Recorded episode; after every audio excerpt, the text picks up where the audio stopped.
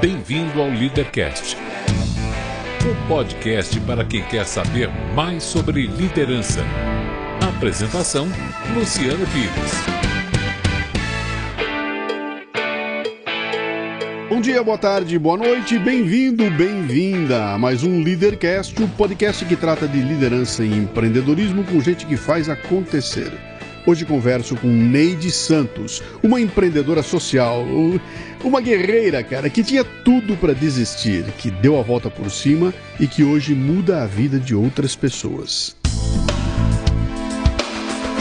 Este não é um programa de entrevistas, não tem perguntas programadas nem roteiro definido. É um bate-papo informal com gente que faz acontecer, que vai para lugares onde nem eu e nem meu convidado imaginamos.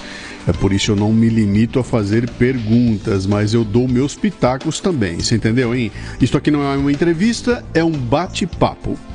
O Leadercast é lançado por temporadas. Os assinantes da Confraria Café Brasil e do Café Brasil Premium têm acesso imediato à temporada completa assim que ela é lançada. Os não assinantes receberão os programas gratuitamente, mas um por semana. Para assinar, acesse o cafebrasilpremium.com.br. Muito bem, mais um Leadercast. É, vamos ali a como é que a minha convidada veio parar aqui hoje. Foi através do LinkedIn, uma conexão do LinkedIn, entra lá. Inclusive eu fui procurar aqui, não, acabei não encontrando, é, para não atrasar a gravação, eu acabei não, não citando o nome da pessoa, depois eu vou procurar. Mas ele manda uma mensagem para mim dizendo, Luciano, você tem que falar com ela. Né? Eu falei, meu, quem é essa ela? Não, você tem que falar. Eu falei, não vou me aprofundar, deixa eu ver. Mandei um e-mail e a gente começou, vai, não vai, vai, não vai, vai, não vai, no fim deu.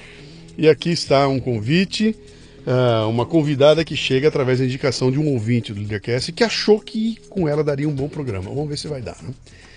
Três perguntas fundamentais são as únicas que você não pode errar no programa, tá? O resto pode chutar vontade. Essas três não dá. Quero saber seu nome, sua idade e o que é que você faz. Eu sou Neide Santos, eu tenho 57 anos e eu sou uma empreendedora social, maratonista, dona de casa e mãe de centenas e centenas de filhos. Eu já estou cansado aqui só de ouvir. vamos lá, vamos começar do comecinho aqui. Você nasceu onde? Eu nasci no Paraíso.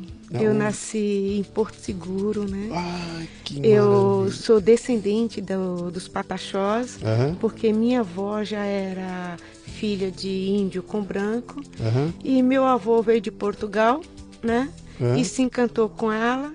E esse meu olhinho puxado, esse meu cabelo liso, É de índio. é descendência indígena. Quer dizer, né? seu avô aportou lá por lá e ficou E lá. ficou por lá e casou com aqueles casamentos, né, de 1900 antigamente, Cara, né? eu tô falando com a pessoa mais brasileira que eu podia, que eu já conheci É. até hoje. Eu- Adoro Porto Eu, sou uma nordestina, né? Que Embora legal. as pessoas achem que quem é, é de Porto Seguro não é nordestino, Uhum. mas eu sou uma nordestina, né? Que acabou caindo aqui na cidade de São Paulo. Eu conheci Porto Seguro em 1977. Aquilo ainda era, era a meca do. Era meio hippie, riponga É. aquele negócio. Pra você ter uma E ideia, eu, eu, eu- e eu lembro de lá dessa época. E e eu cheguei a ficar lá, acampado lá em cima, onde tem o morro, onde tem a capela com, com, aquele, com aquele símbolo de, de granito que tem ali na frente, né? De, e eu, eu acampei naquele. Imagina. Em Trancoso. Não, não, não foi em Trancoso. Foi, foi na Cidade Alta, né? Que você tem ali, Ah. Porto Seguro, e tem aquele morro lá no alto, tem uma capela. Na frente da capela tem ali um, um, um- um símbolo né, do descobrimento. E a gente botou uma barraca naquele gramado. Isso é impensável hoje. Alguém botar uma barraca num lugar público. Hoje não se põe mais. Mas naquela época eu botei. E eu voltei lá recentemente. Tá e passei de diferente. carro por aquilo tudo. Lá meu olho encheu de lágrimas de ver. Tá muito diferente, mas aquela, aquela região realmente é Santa Cruz de Cabralha, aquele pedaço, aquilo é maravilhoso, né? Pô, seja bem-vinda, viu? Com atraso, mas seja bem-vinda, né? Mas então, você nasce lá e você nasce na cidade. Você não nasceu em comunidade indígena, nada. Você nasceu na cidade. É, nasci na, nasci na próximo a uma aldeia, né? Tá. Uhum. Onde era uma vila, mas não em aldeia, né? Tá. Mas de uma certa forma, assim, é, é, muitas vezes eu convivia com, com eles na praia, Uhum. porque a gente saía para pescar, a família levava, Sim. né? E eu lembro que a primeira vez que eu vi uma bola na minha vida foi turista brincando na, na praia. Na praia? Na que praia. E eu não sabia que aquilo era uma bola, né? Aham. E aí me explicaram que aquilo era uma bola, que era de jogar. E aquilo me, me encantou. O que, que seu pai e sua mãe faziam? Ó, meu pai, é, assim que, que eu nasci, meu pai foi para Serra Pelada, atrás de ouro, Uhum. né? E Isso, eu nasci em 1960, né? Uhum. É, em 62, meu pai foi para Serra Pelada. Caramba, E que no ia- começo daquilo, né? É, e ia e voltava. E nessas idas e voltas, meu pai não voltou. Hum. Falaram que meu pai tinha morrido de malária na Serra Pelada. E, e eu cresci acreditando que meu pai havia morrido. Que idade você tinha? Eu tinha, quando eu saí de lá, eu tinha, Não, quando, você recebeu a notícia que seu pai tinha morrido. eu tinha quatro anos. Quatro anos. Quatro anos, né? E eu cresci acreditando que realmente meu pai havia morrido. E minha mãe ficou com três filhos para criar, Uhum. né? com muitas dificuldades. E logo em seguida ela foi para casa do meu avô. Sua, sua mãe não trabalhava? Ela era, minha mãe não trabalhava. Do lar. Do lar, né? E aí foi todo mundo trabalhar na lavoura, minha mãe foi trabalhar de lavadeira. E apareceu uma pessoa próxima à família que pediu para minha mãe para cuidar de mim. Porque é, é muito comum isso no Nordeste. É, quem tem um poder aquisitivo pegar o filho do outro para criar como se fosse filho. Uhum. Porque você cria filho de duas formas. Você cria uma criança como filho mesmo, e você tem aquele que você cria como se fosse filho. E eu fui uma menina que fui levado por uma família para ser criada como se fosse filho. Uhum. Saí do meu paraíso e vim para São Paulo. Que idade você tinha quando isso aconteceu? Seis anos. Você tinha seis anos. Seis anos. Você não conseguia entender o que era isso? Nada. Você- Nada. Um dia sua mãe chegou e falou: Minha Vai te filha, levar e vai embora. Né? tipo assim, É, tipo assim, sem. Eu não posso criar, essa pessoa vai te dar uma vida melhor. você tinha irmãos? Dois irmãos. Dois irmãos, mais velhos ou mais novos? É, uma mais velha que eu e um mais novo. É. Né? E nós, nós Pe- pera, três. Pera, pera. Deixa eu explorar mais isso aí, que isso- essa Hum. coisa é importante. Quer dizer, são seis anos de idade, há dois anos você não tem notícia do seu pai. Com quatro, você não entende direito essas coisas, você está levando a vida, com seis também, ah, o pai sumiu. E de repente um dia sua, sua mãe chega e essa família que a procurou era uma família para você de estranhos. Era gente estranha? Ou era gente com quem vocês conviviam? Não, não, eu nunca, eu nunca tinha conhecido, né? Era, era conhecido da minha mãe há muito tempo. Mas de você não. Não. E de repente não. então vem uma notícia de que tá aqui tua malinha, você vai embora com esse povo que você Pra não São conhece. Paulo. Imagine, para quem nunca tinha calçado um sapato. Como é que é? Você, você consegue lembrar de alguma coisa? Você Lembro. Eu Era, era uma lembro- grande brincadeira ou o que que era? isso? Não, não, tudo era tudo meio assustador para mim, tanto que quando aí nós viemos para uma cidade até saímos de lá e viemos até Vitória da Conquista, Uhum. que é uma grande cidade hoje é, na Bahia. Sim. De Vitória da Conquista nós entramos no ônibus e viemos para cá. E eu lembro que a tia que me trouxe ela não pagou minha passagem. Fez um rolo lá que nem documento eu tinha, Então, nem registro eu tinha. não era uma família abastada, rica que pegou você. Não, Era uma família um, um pouco menos miserável menos miserável do que, que a minha, né? a sua. E aí é, foi uma viagem que durou 30 horas e uma noite interminável para mim, que essa noite marcou demais a minha vida. Até então não lembro de noite nenhuma, mas aquela noite marcou minha vida, porque aquela noite eu fui abusada dentro de um, de um ônibus. Minha tia, para não pagar passagem, e ela fez um conchavo lá com, com o motorista e tudo, e eu não sabia, mas ela era uma prostituta, e aí ela me deixou passar a noite no colo de um, de um homem, enquanto ela ficou com outro dentro do ônibus, Com seis anos de com idade. seis anos. E aquele dia eu sofri meu primeiro abuso. Eu nem sabia o que, que era aquilo, não tinha noção do que estava acontecendo. Simplesmente a pessoa colocava a mão na minha boca e ficava, falou para eu ficar quieta. Quando nós descemos do ônibus, eu conversei, eu falei para ela o que tinha acontecido. Ela falou que era mentira, que eu tinha sonhado. Que um adulto não faz aquilo com uma criança. E eu vim para casa deles e aí era uma oficina de costura. Tinham me prometido pôr na escola, tinham me prometido me dar um, me dar coisas que qualquer criança tenha, né?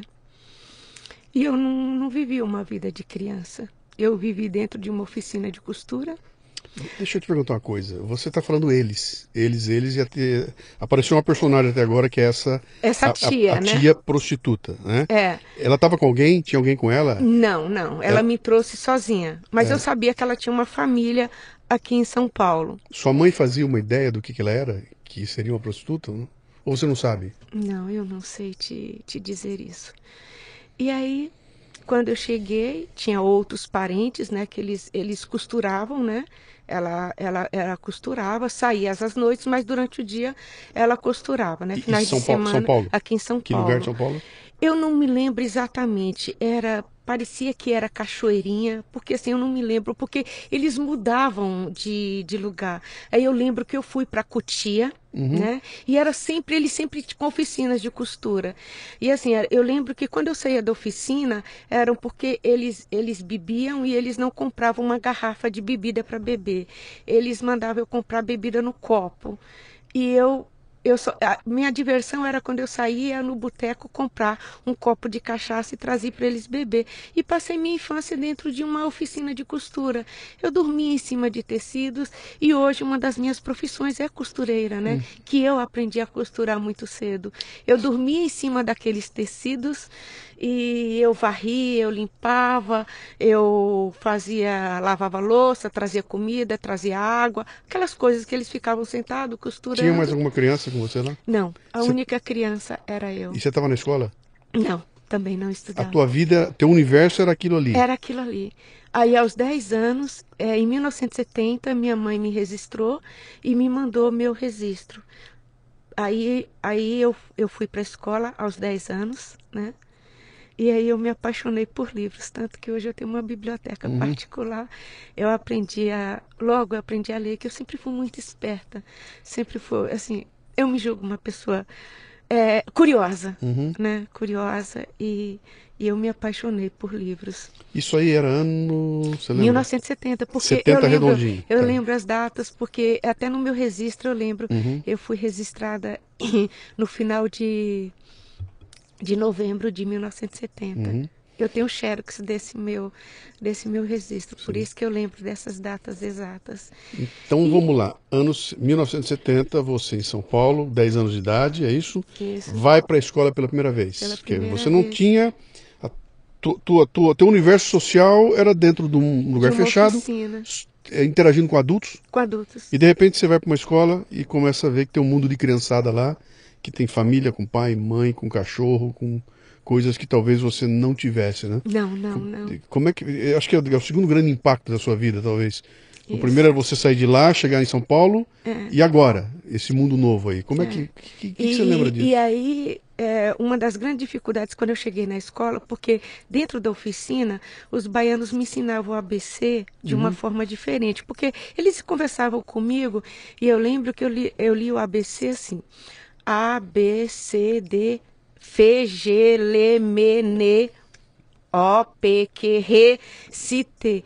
Quando eu cheguei na escola, que eles me ensinaram o ABC, e quando eu falava, eu falava cantando porque a gente tem aquele, principalmente uma criança que vem do Nordeste, ela tem aquela, aquela fala diferente. E como eu vivi com eles, eu não tinha nenhum sotaque paulista, né? Uhum. Ah, e hoje dizia que, hoje falam que é bullying, né? Mas eu não sabia, eu só sei que eles tiravam, eles sempre estavam rindo de tudo que eu falava. Uhum. E eu lembro que até na escola uma vez eu fui comer, eu peguei a comida com a mão para comer. Costume, né? costume. O costume, né? E aí eu lembro que uma criança veio falar para mim: ah, então o baiano come com a mão? Só uhum. que de uma certa forma eu era esperta. Eu falei assim: por acaso o paulista come com o pé?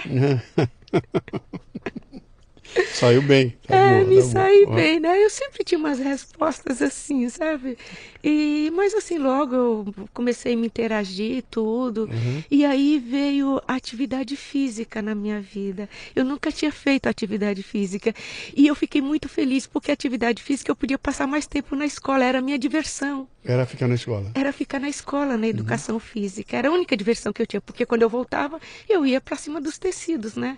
Ia, uhum. ia viver com tecidos. O que, que, o que, que se passava? Na, o que, que é. Como, você tinha um apelido naquela época? Como é que era? Como Eles me chamavam de, de Neidinha é? e manteiga derretida. Manteiga porque derretida. disse que eu era como manteiga. Eu não, é, eu não podia ver sol. Eu, qualquer coisa eu estava chorando. Uhum. Eu, era, eu era uma criança chorona. Uhum. Eu era uma criança tímida, mas eu era chorona porque eu não podia, como eu não podia falar, quando eu falava, falava que era mentira, eu chorava. Uhum. Quando alguém me fazia algum mal, ou fazia eu fazer alguma coisa que eu achava que era errado, mas aquele adulto achava que era certo, eles falavam que eu era chorona. Ah, ela está chorando porque ela é chorona, que ela é manhosa. Uhum. E eu cresci uma criança tímida, chorona. Uhum. E quando eu tinha 10 anos, eu estava com 21 quilos. Eu era extremamente magra, porque eu tinha, eu, eu tinha anorexia, mas não a anorexia que eu provoquei. É, é muito difícil para eu falar isso, mas eu vomitava muito, porque eles pediam para eu fazer coisas e eu achava muito nojento.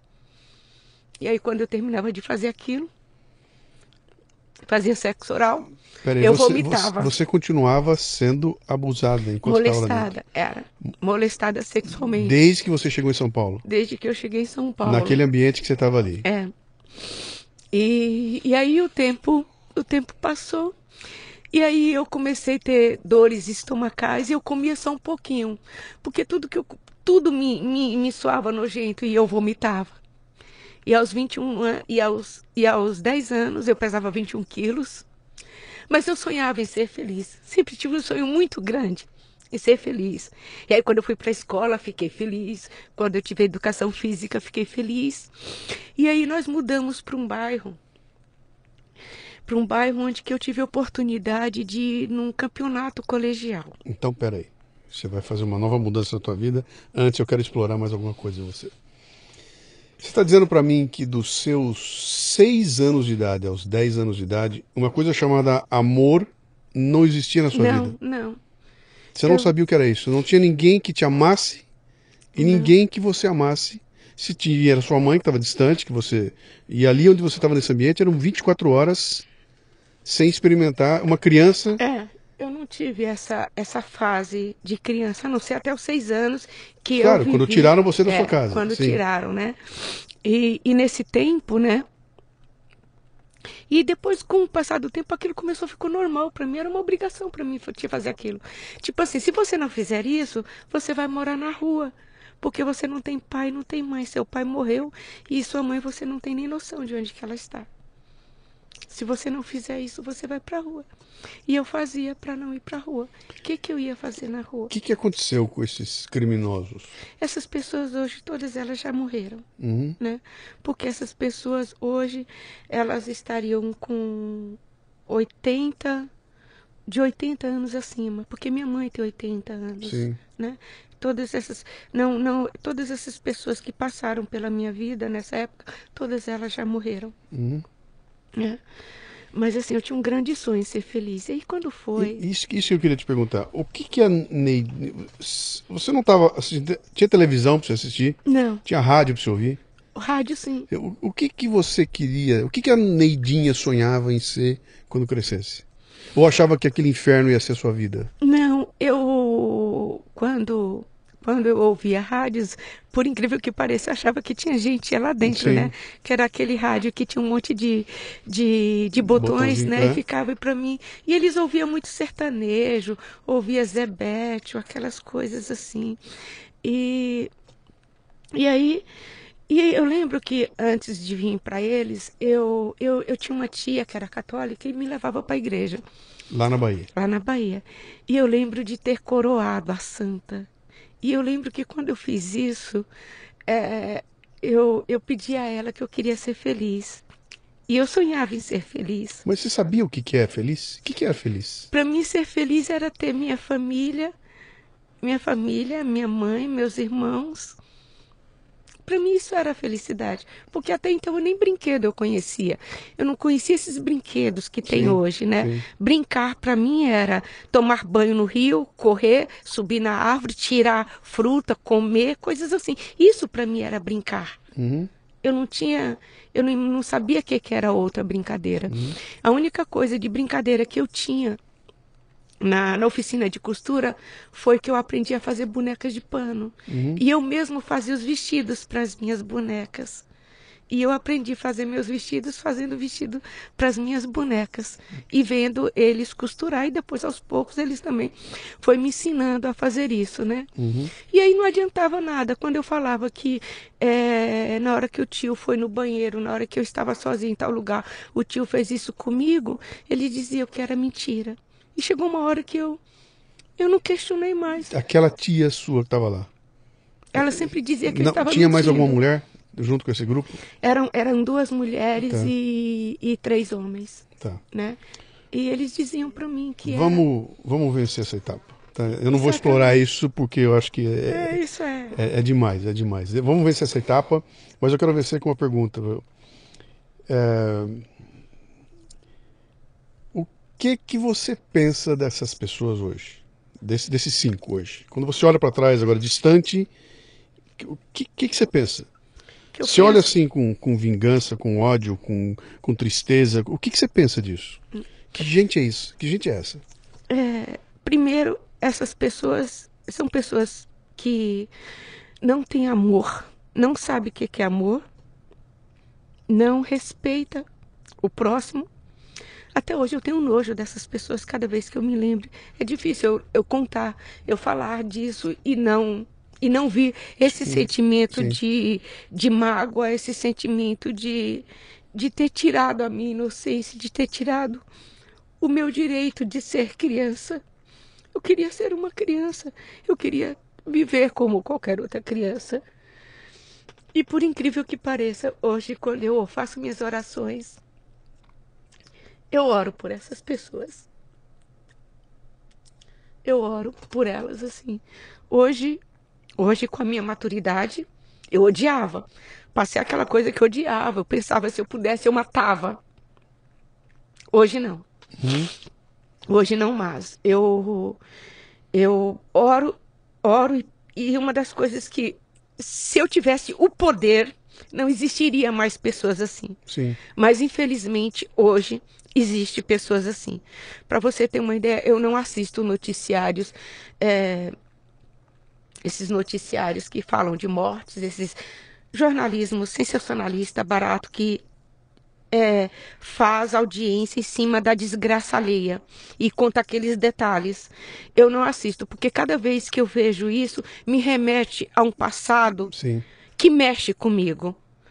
É, são mais de 50 anos que aconteceu isso, mas cada vez que eu vejo que uma criança é abusada, eu lembro exatamente do meu primeiro abuso. Uhum.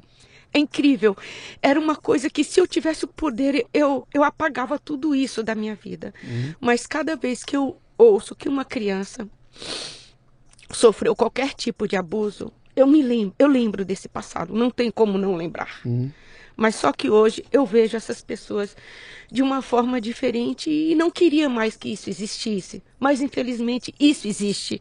Está dentro da casa da gente. Até hoje está. Está do nosso lado. Está até no pai, que tem o, o dever de cuidar. E faz isso, né?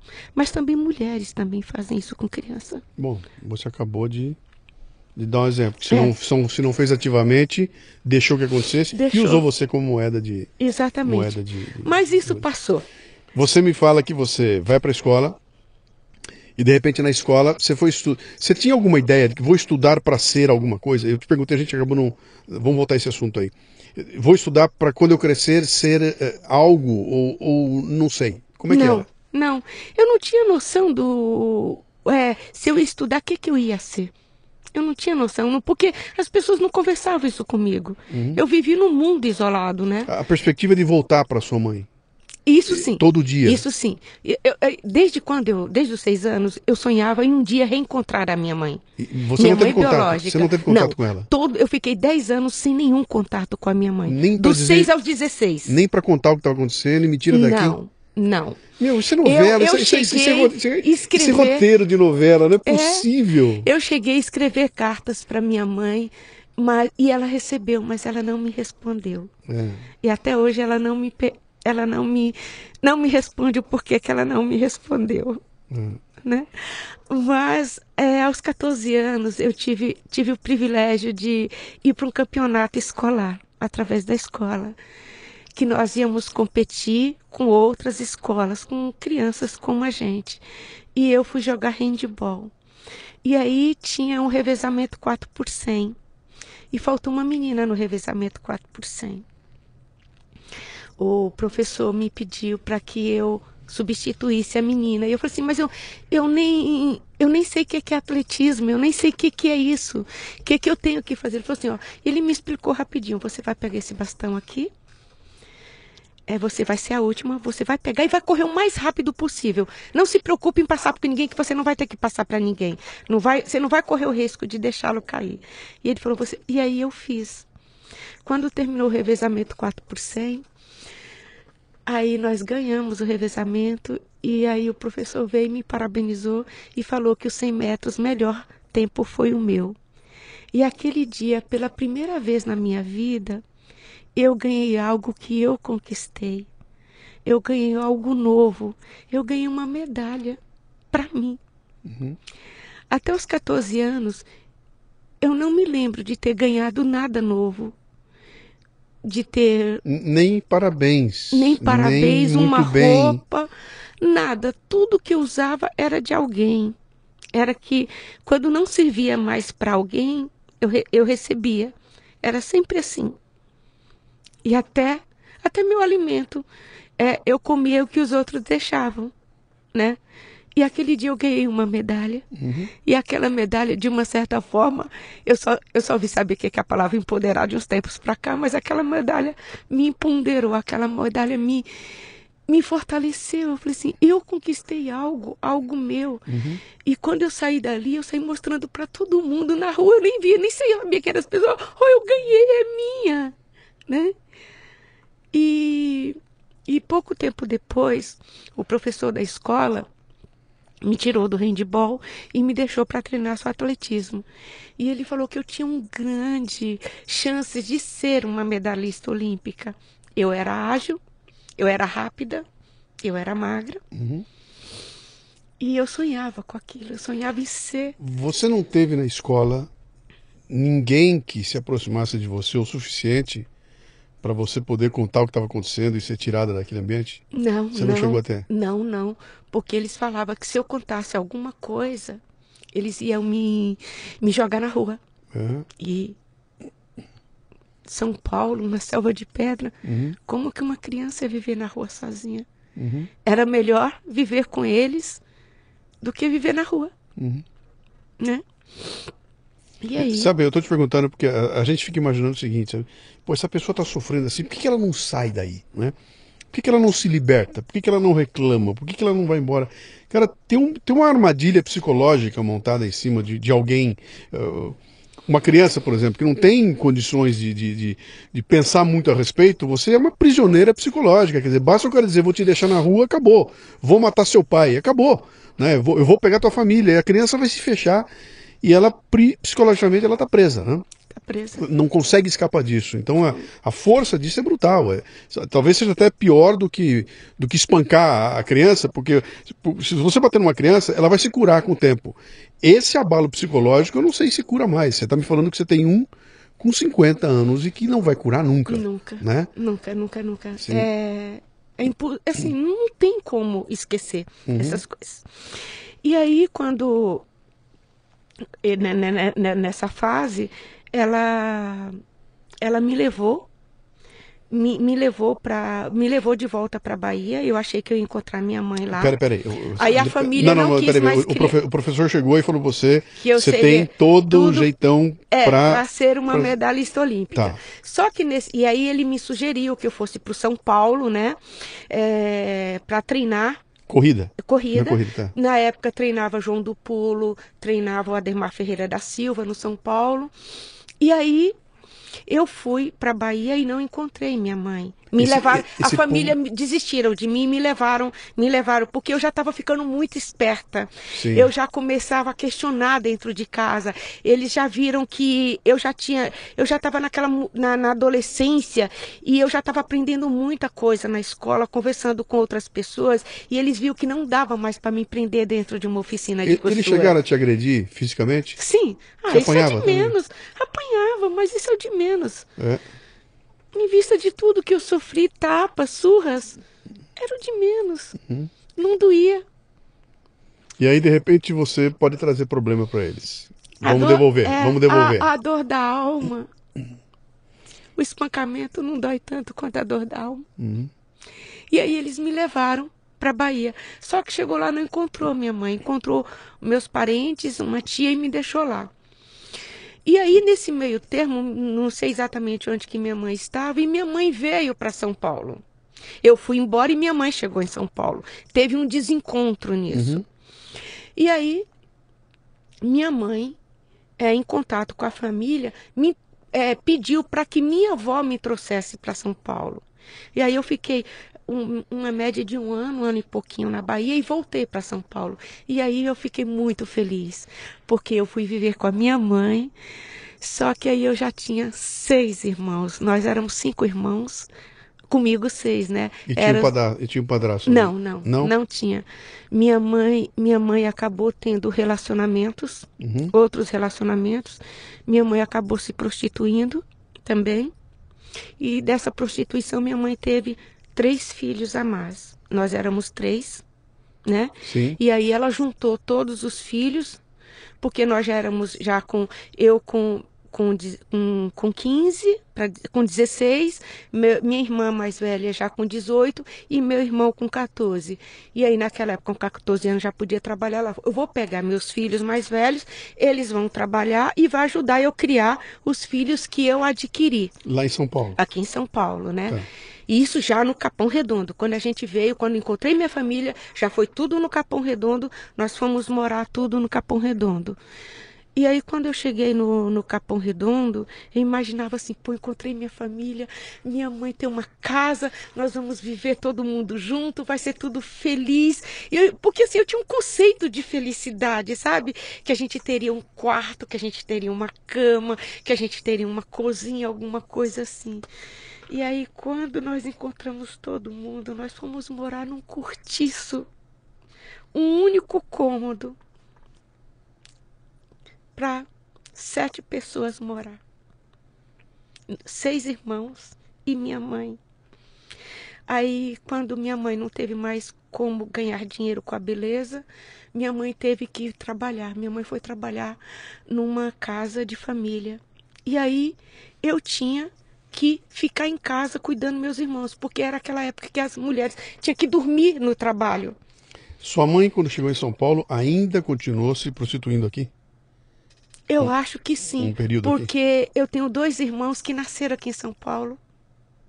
Mais dois além daquele monte lá? Tem mais dois? Dois irmãos que nasceram aqui em São Paulo. Você sabia e... do que estava acontecendo ou não? Vocês tinham ideia do que que. Não, não. Não tinha. Não tinha, porque ela era muito. Reservada. Reservada, porque ela disse que dormia no trabalho, né? Sim. E não voltava para casa. Sim. E ela nunca contou isso pra gente, de que forma fazia isso. E aí eu passava a semana cuidando dos meus irmãos, e foi aí que eu consegui uma máquina e cuidava dos meus irmãos e costurava em casa. E estudava à noite. E isso que eu te perguntar, cadê a escola? Chegava, chegava, é, é, chegava aí, aí da, da quinta série eu já fui estudar à noite. E aí, meus irmãos chegavam à noite na hora de ir para a escola, trancava meus irmãos e ia para a escola. Só que eu só fiquei mais dois anos na escola. Na sétima série eu parei de estudar, porque não tinha condições de, de, de continuar desse. E vivíamos num, num local que tinha oito famílias, oito cômodozinhos, um banheiro para todo mundo, um tanque para todo mundo. E pouco tempo depois eu casei. Casei porque eu falei assim, gente, eu sonhava em ser feliz, sonhava em encontrar minha mãe, olha que vida miserável eu estou vivendo. Casei achando que eu teria uma vida feliz, que eu ia ser feliz. Para. Espera aí. Vai ter outra virada, então antes da virada eu vou explorar você um pouquinho mais, né? Você tinha uma irmã mais velha? Tinha uma irmã mais velha que é excepcional. Uhum. Especial. E Vem eu cá, tinha que cuidar da irmã eu vou, mais. Eu vou velha. parar de perguntar coisa a você, porque cada vez que eu pergunto, a história fica mais dramática. Eu ia te perguntar o seguinte: se você tinha um irmão, uma irmã com quem conversar a respeito, com quem fala, gente, vamos, vamos dar, arrumar uma saída. Você estava sozinha de novo? Sozinha de novo. Sozinha de novo. Porque meu irmão era mais novo que eu, hum. né? Eu tenho a minha irmã mais velha, que é a Graça, né? Que ela é especial. Tinha eu, né? E tinha meu irmão, que era mais novo que eu, eu com 16 e meu irmão com 14, e os outros menores. Tinha a Ivone, o Kiko e o William, uhum. né? Quando você se juntou com essa turma toda, o, amor voltou para sua vida? Eu fiquei feliz, porque eu tinha não, meus irmãos. Não foi isso que eu perguntei. Eu perguntei se o amor voltou para sua vida. Você estava num ambiente em que finalmente existia. Porque tudo bem, olha. Cara, é horror, tá tudo ruim, mas uh, antiga, anteriormente você estava num lugar que as pessoas não gostavam de você, te exploravam, te violentavam, ninguém te amava, nada, te tratavam como um, qualquer coisa. E agora você estava num ambiente familiar, mas esse componente amor surgiu ali de novo ou, ou não? Ou era só aquela, pô, legal, gosto da turma, tô convivendo com eles, tá, tá mais agradável que lá, mas o, o elemento amor, nem que seja por um irmão. Por não, um... existia assim, porque eu cuidava dos meus irmãos como meus filhos. Uhum. Tanto que até hoje meus irmãos me respeitam e têm muito, muito carinho por mim. Uhum. Meus irmãos são muito apegados a mim. Eles falam que a mãe que, eu, que eles teve fui eu. Uhum. Porque fui eu que criei eles, né? É, e, eles, e, e eu cuidava dos meus irmãos no, como se fossem meus filhos. Cuidava meus irmãos como meus filhos, uhum. né? Eu, e... eu, te perguntei isso porque se, se, o componente amor aparece, vem a esperança junto com ele, né? Vem a vontade de melhorar, de eu vou sair dessa. Então, tudo isso está em volta do amor. Quando é. ele não existe, Acontece aquilo quando você passou um momento você fala, cara, isso não, não vou nem pensar a respeito, que já virou normal, pode bater que não dói, eu, eu não me importo mais, né? Uhum. Quando o amor surge, eu passo a me importar e passo a querer, preciso sair dessa e vou fazer alguma coisa a respeito para carregar até esses menininhos que estão comigo aqui, né? É. Por isso que eu te perguntei se e tinha. E eu ajudei minha mãe a criar meus irmãos. Uhum. É saí da escola e continuar a ajudar meus irmãos, mas não desisti de correr. Uhum. Não, não, não fui para um centro de alto rendimento, não me tornei uma atleta olímpica, mas todos os dias eu levantava de madrugada e ia treinar, ia correr sozinha, porque eu já sabia, porque meu meu meu treinado, meu até os 17 anos, o meu professor me passava os treinos e eu tinha uma boa memória. E aí apareceu corridas de rua, eu dava um jeito, pros... eu vi as mulheres correr a São Silvestre pela primeira vez aqui em São Paulo em 1975. Uhum. Foi incrível. E, e, você corria porque te fazia bem, não é porque é porque você achava que no futuro alguma coisa aconteceria. Não. Não, não, não Aquilo me fazia não. bem. Aquilo me fazia bem. Tá. Mas sabe aquele, aquele sonho de ser um atleta olímpico? Eu falo, gente, eu nunca vou ser uma atleta olímpica, uhum. né? Mas aquele, aquele sonho ficou armazenado em algum lugar da minha memória, como um computador, né? Sim. Ele ficou lá escondidinho em algum canto, Sim. né? E aí eu, e, e, quando eu casei, meu marido, meu marido jogava futebol. Pera, da onde veio esse marido que da escola. apareceu eu, na escola de repente? É, Como é na é? escola, aos 17 anos, eu comecei a namorar na escola, um, um amigo de escola, e nós namoramos e casamos, né? É, aos 18 anos eu estava casada. Com 18 anos? Com 18 anos. Aos 19 eu fui mãe. Então deixa eu explorar você um pouquinho aqui agora. Vou... Agora eu vou fundo, hein? Posso? Pode. Você casa aos 18 anos. Ó, menina, tá? Seu marido tinha que idade? É? Que ele idade tinha? tinha 19, 19 anos. Então tá legal, os dois novinhos com os hormônios à flor da pele, aquela ah, coisa exatamente. toda, mas até esse momento o sexo para você era uma coisa horrível, nojenta e que te dava o asco que você comentou. É. E agora você encontra alguém, alguém e que... surge de novo, vai pintar o sexo na sua vida é. outra vez. E... Qual é a chavinha que você virou? É, tive, tive problemas é, até hoje. É, sempre tive problemas em relação a sexo, qualquer coisa mais brutal. O sexo para mim tinha que ser muito carinhoso, tinha que ser muito amável. Sabe, se pega no cabelo, se pega no braço de alguma, sabe, assim, gela, gelava para mim. E como a gente conversava, eu contei tudo para ele o que, que aconteceu, todo tudo que aconteceu.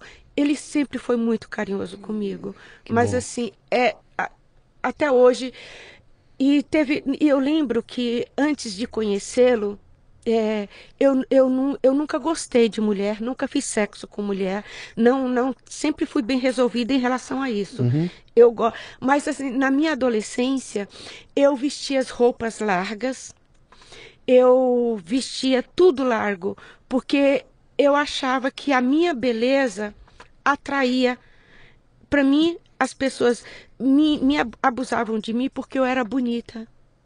Eu cresci uma, uma adolescente que eu não queria ser a menina bonita. Uhum.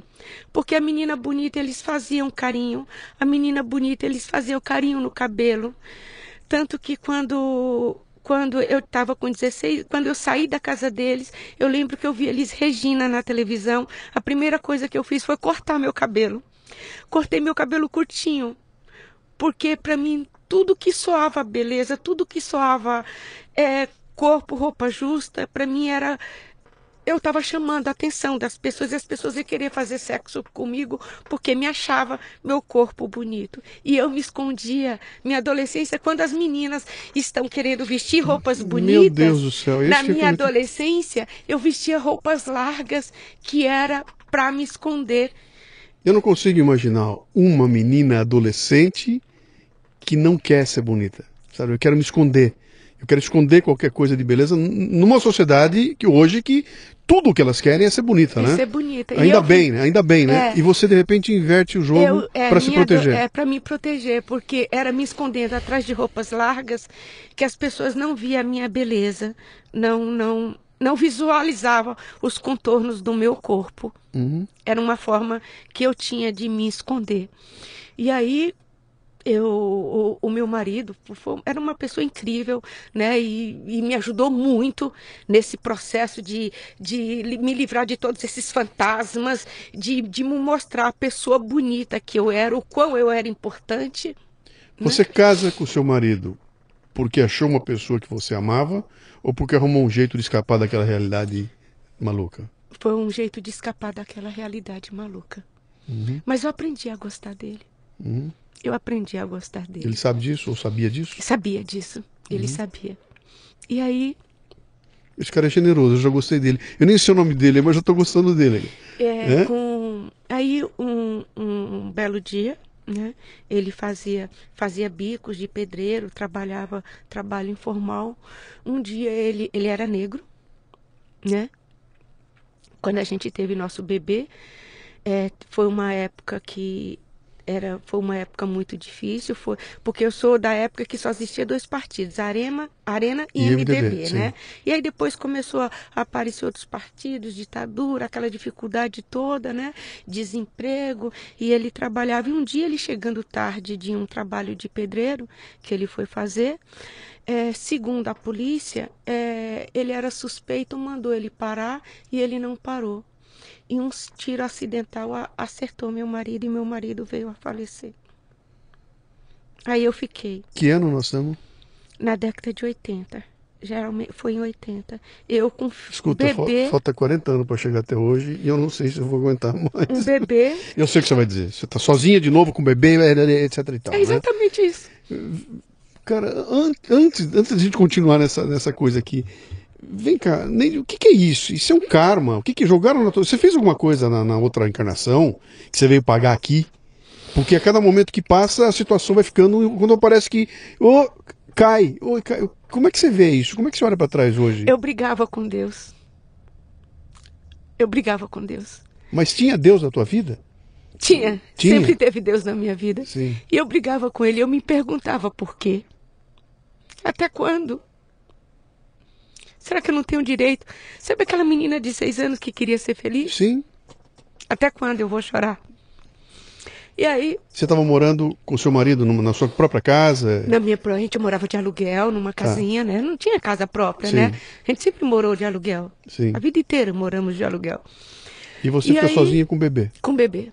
E lá na outra casa, sua mãe É. com seis, cinco seis filhos. filhos. E aí eu voltei para casa da minha mãe. Os- mais com, um bebê. Com mais um bebê. Aí nós já éramos mais sete, né? Mais um para sustentar. E minha mãe trabalhava fora e eu costurava em casa, criava meu filho e meus irmãos. Era aquele cortiço ainda? naquele cortiço ainda. E aí, com o passar do tempo, eu, eu namorei uma outra pessoa que também era da época do colégio, um rapaz que eu conheci no colégio, e aí eu casei novamente. Tive, tive dois filhos, né? Do meu segundo casamento. Esse também foi bonzinho, esse também. Foi, foi, foi, foi excelente. Bom, você já está vendo que tem um lado que você se dá bem. né? Né? Com as pessoas que você. Ah, tem É, alguma coisa funcionando. E, e aí o tempo, aí o tempo, o tempo foi passando e eu continuei fazendo corridas de rua. Ele foi muito generoso, ajudou a criar meu filho, meu filho Mark do meu primeiro casamento. Ele ajudou a criar meu filho, né? E tudo, sempre deu tudo para o meu filho. E os anos foram se passando, sempre é, envolvida com esporte, sempre correndo, indo em corridas de rua e tudo Sua mãe e seus irmãos melhorando. melhorando, Tudo. todo mundo melhorando sua vida. Com o passar dos anos, né? é, minha mãe, minha mãe conseguiu um apartamentozinho da, da Coab, né? Já foi melhorando, foi melhorando a vida, né? Eu tive condições de ir para uma casa melhor, pagar um aluguel, viver uma vida mais decente, né? Já não passar mais necessidade estava costurando. Trabalhando como costureira. costurando Sim. e fazendo minhas corridas de rua de vez em quando. E aí, aí eu comecei a a fazer, ajudar muitas pessoas da comunidade do Capão Redondo.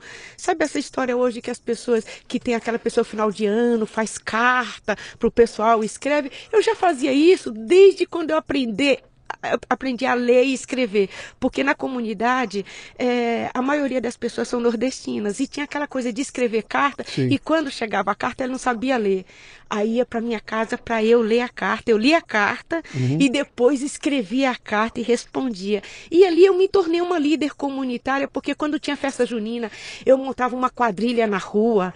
Quando, quando, assim, toda vez que, que quando era férias das crianças, eu fazia brincadeira pra gente ficar na rua brincando, porque até então eu, eu praticamente eu era uma criança. Eu sempre tive uma criança dentro de mim e tinha meus irmãos pequenos e tinha, tinha meus filhos também. E a gente não tinha lazer.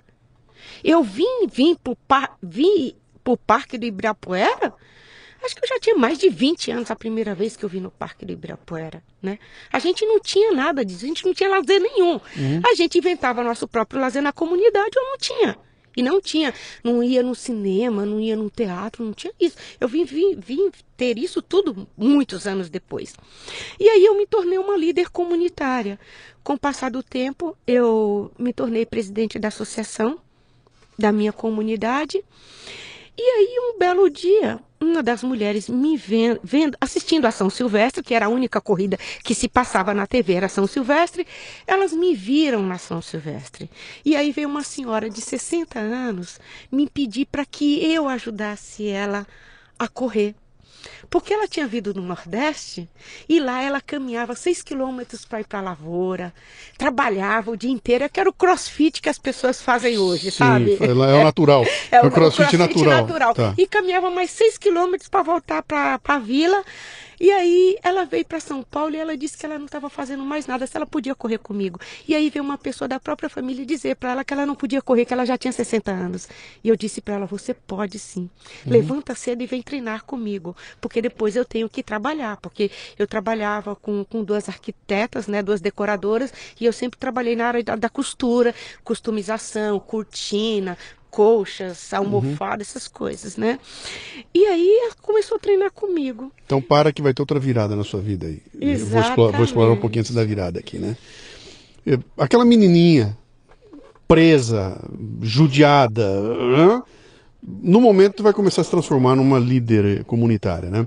O que que foi que te fez essa, essa transição? Foi o fato de você de repente ter a responsabilidade de cuidar dos seus irmãos, ter que cuidar de casa e tudo mais. Ali você foi pegando a, a- essa embocadura de, de ser a menininha recolhida, anoréxica, etc e tal, para ser alguém que deixa que eu vou na frente, eu falo, eu faço acontecer. Onde é que esse, de novo a chavinha, né? Onde é que a chavinha vira e você fala, opa, Não. eu vou resolver. tudo essa essa essa líder comunitária nasceu da necessidade da comunidade. Porque eles me tornaram essa líder. Eles falaram assim, Neide, me ajuda a fazer isso. Sempre era Neide. É, por exemplo, falecia alguém, tinha que pedir um ônibus para levar as pessoas até o cemitério. Eu que tinha que fazer um ofício, levar na, na, na empresa de ônibus e pedir um para todo mundo. Porque você era a pessoa que sabia escrever. Porque eu era a pessoa Era que isso, sabia era isso. escrever. Então, então, então a É. função foi o seguinte: eu vou na Neide, porque a Neide tem uma habilidade que eu não tenho. Ela sabe escrever, ela sabe se expressar. Ela sabe se E eu não sei, expressar. logo eu vou na Neide. Ela sabe pedir para os outros. Sim. Ela só não sabe pedir para ela mesma. Sim. Mas pedir para os outros ela sabe. Ela sabe como ajudar os outros. Uhum. E foi assim que eu me tornei uma líder comunitária. Foi assim que eu comecei a ajudar as pessoas. Quando uma mulher dava a hora do parto, elas falavam assim, elas traziam uma ficha e falavam assim, para eu ligar no orelhão, para eu chamar o- eh, geralmente era sempre o carro da polícia que vinha para levar, porque as ambulâncias não vinham, né?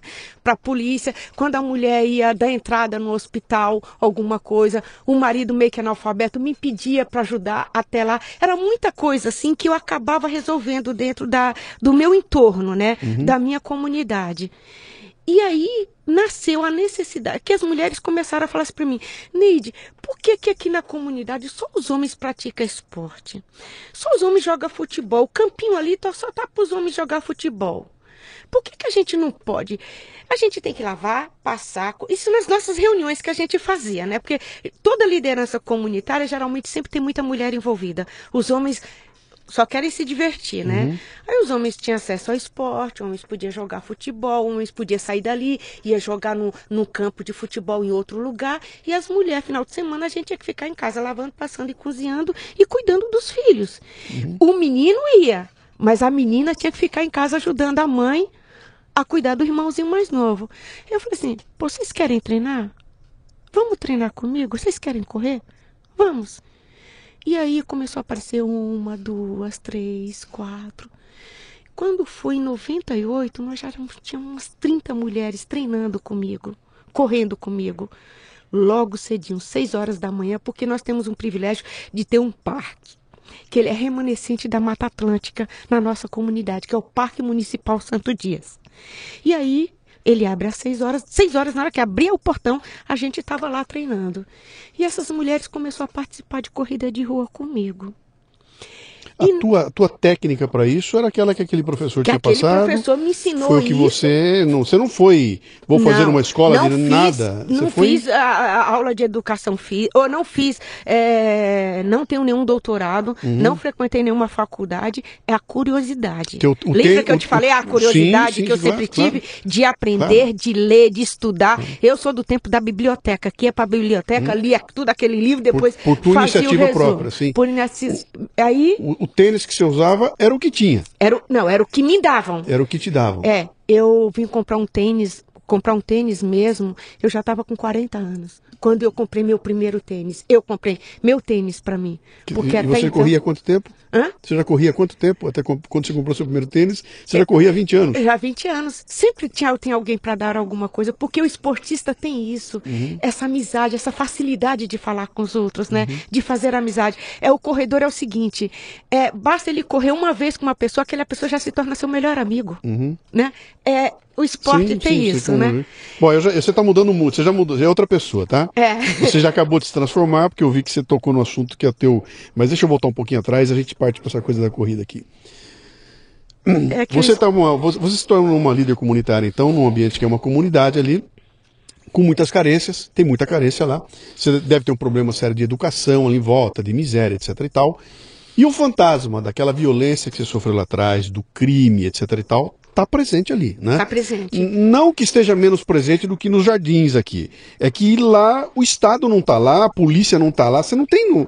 Ou eu recorro ao meu vizinho ou eu não tenho a que recorrer. Quer dizer, é, uma, é um ambiente é, muito propício né, para que, pra que surjam essas situações ah, e que você não tenha a que recorrer. Eu não tenho um telefone para eu ligar e falar, oh, vem me ajudar. Não tem, né? Não estava lá, né?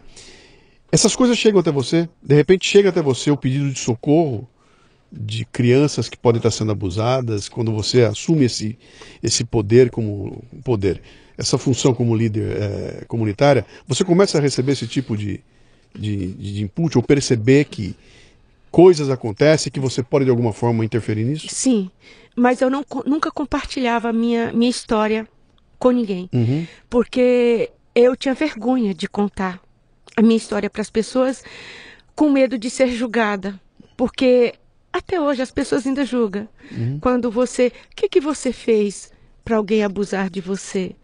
Lembra que eu me escondia atrás das Sim. roupas? Sim. É, porque eu achava que a roupa que eu usava chamava atenção, né? E aí eu comecei a me esconder atrás de roupas largas para que não visse meu corpo. E hoje Infelizmente, até hoje, quando uma mulher é abusada ou estrupada, algumas pessoas ainda perguntam: onde você estava? O que, que você estava usando? O que, que você estava fazendo ali, exatamente aquele horário? Uhum. Mas eu nunca tinha compartilhado a, essa história, essa minha história de violência. Só minha, meu marido, as pessoas próximas sabia da, e meus filhos. Uhum. Eu, eu não, desde quando meus filhos começaram a entender as coisas, meus filhos sempre souberam da minha história. Até para protegê-los. Até para protegê-los. Sim. Né? Tanto que uma das coisas que hoje, quando eu vejo um homem é, pôr uma criança no colo, é, é, isso é uma coisa que me, me lembra exatamente 1966. Uhum. É uma coisa que é, é, é instantânea, sabe assim? Quando eu vejo um homem pôr uma criança no colo, me lembro de um ônibus, eu no colo de um homem. Sabe, é, é, muito, é muito louco isso, é difícil de explicar isso. E aí, voltando à comunidade, né, como que eu me tornei uma líder comunitária, nesse meio tempo de líder comunitária, já levando essas mulheres em corridas, já já já como uma como organizada, já consciência que eu estava fazendo políticas públicas, né, embora o poder público me ignorava totalmente, né? Uhum. Sabia que eu estava fazendo políticas públicas. Meu filho mais velho falava assim para mim: "Mãe, já que você atende essas mulheres, por que que você não começa a atender as crianças da comunidade?" Nós não temos creche, não tem, a, a, a, as poucas creches que tem, quando a criança faz seis anos, ela não fica mais na creche. E o que, que acontece? A maioria das mães estão trabalhando. E as crianças, quando saem da escola, não tem nada o que fazer. Essas crianças, minha mãe, estão tá se perdendo. Essas crianças estão fazendo pequenos favores. Daqui a pouco elas começam a usar.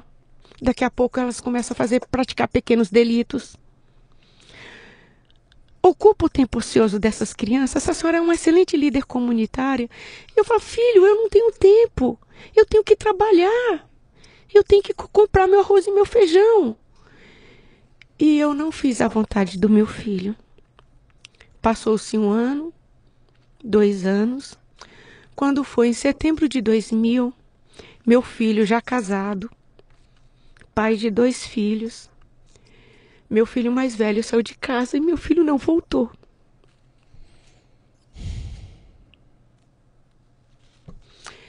Meu filho não voltou para casa.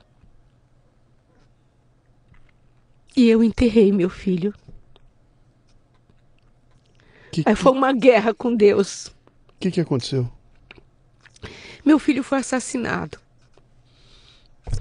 por uma criança de 14 anos para mim. Quem tem 14 anos é uma criança. Meu mundo desmoronou dessa vez aí. E aí foi, não foi nem mais minha briga com Deus, foi minha guerra com Deus. Eu perguntava para ele até quando eu vou sofrer? Até quando eu vou ser, quando vai chegar minha felicidade? Eu não tenho o direito dessa palavra que as pessoas falam que, que é felicidade. O ciclo natural da vida não aconteceu. Meu filho tinha que me enterrar. Não enterrar meu filho. E a pergunta: por que comigo? Eu que ajudo tantas pessoas. Eu que só faço bem. Por que comigo de novo? Existia um jornal que se chamava Notícias Populares. E no dia que eu enterrei meu filho, a minha família pela segunda vez. O nome da minha família estava naquele jornal. Que a gente falava que se espremesse, saía sangue.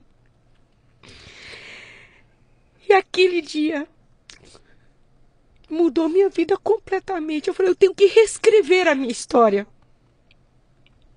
Tenho que reescrever a minha história. Não posso mais deixar isso acontecer na minha vida. E sem meu filho. Vivi um processo de luto interminável. Levei pessoas que me amavam, pessoas que me amam, e me chacoalhou. Acorda. Mãe, seu filho está aqui. Eu preciso de você. Você não morreu, você está viva. E eu havia contado para Rosália Campana, uns tempos atrás, a vontade do meu filho, que era que eu fizesse um trabalho com as crianças da comunidade. Quem é a Rosália? uma aluna, que até hoje é aluna do projeto, Rosália Campana, uhum. uma das mulheres que começou no é, a, a, ao treinamento de, de atividade física comigo. E aí, numa, numa tarde, elas foram conversar comigo e elas falaram assim: Neide, por que, que você não faz a vontade do seu filho? Por que, você não começa a atender as crianças da comunidade? Quem sabe isso vá te motivar a sair de casa, porque eu me tranquei. Eu não achava motivação para nada. Eu não achava nem motivação para sair, para correr, que era o que eu mais gostava de fazer. Eu olhava para os meus filhos, eu só chorava. Perdi. Se, eu, se aquele dia se eu pudesse ter sido enterrada com meu filho naquele meu processo de luta, eu queria ter sido enterrado com ele. Seu marido?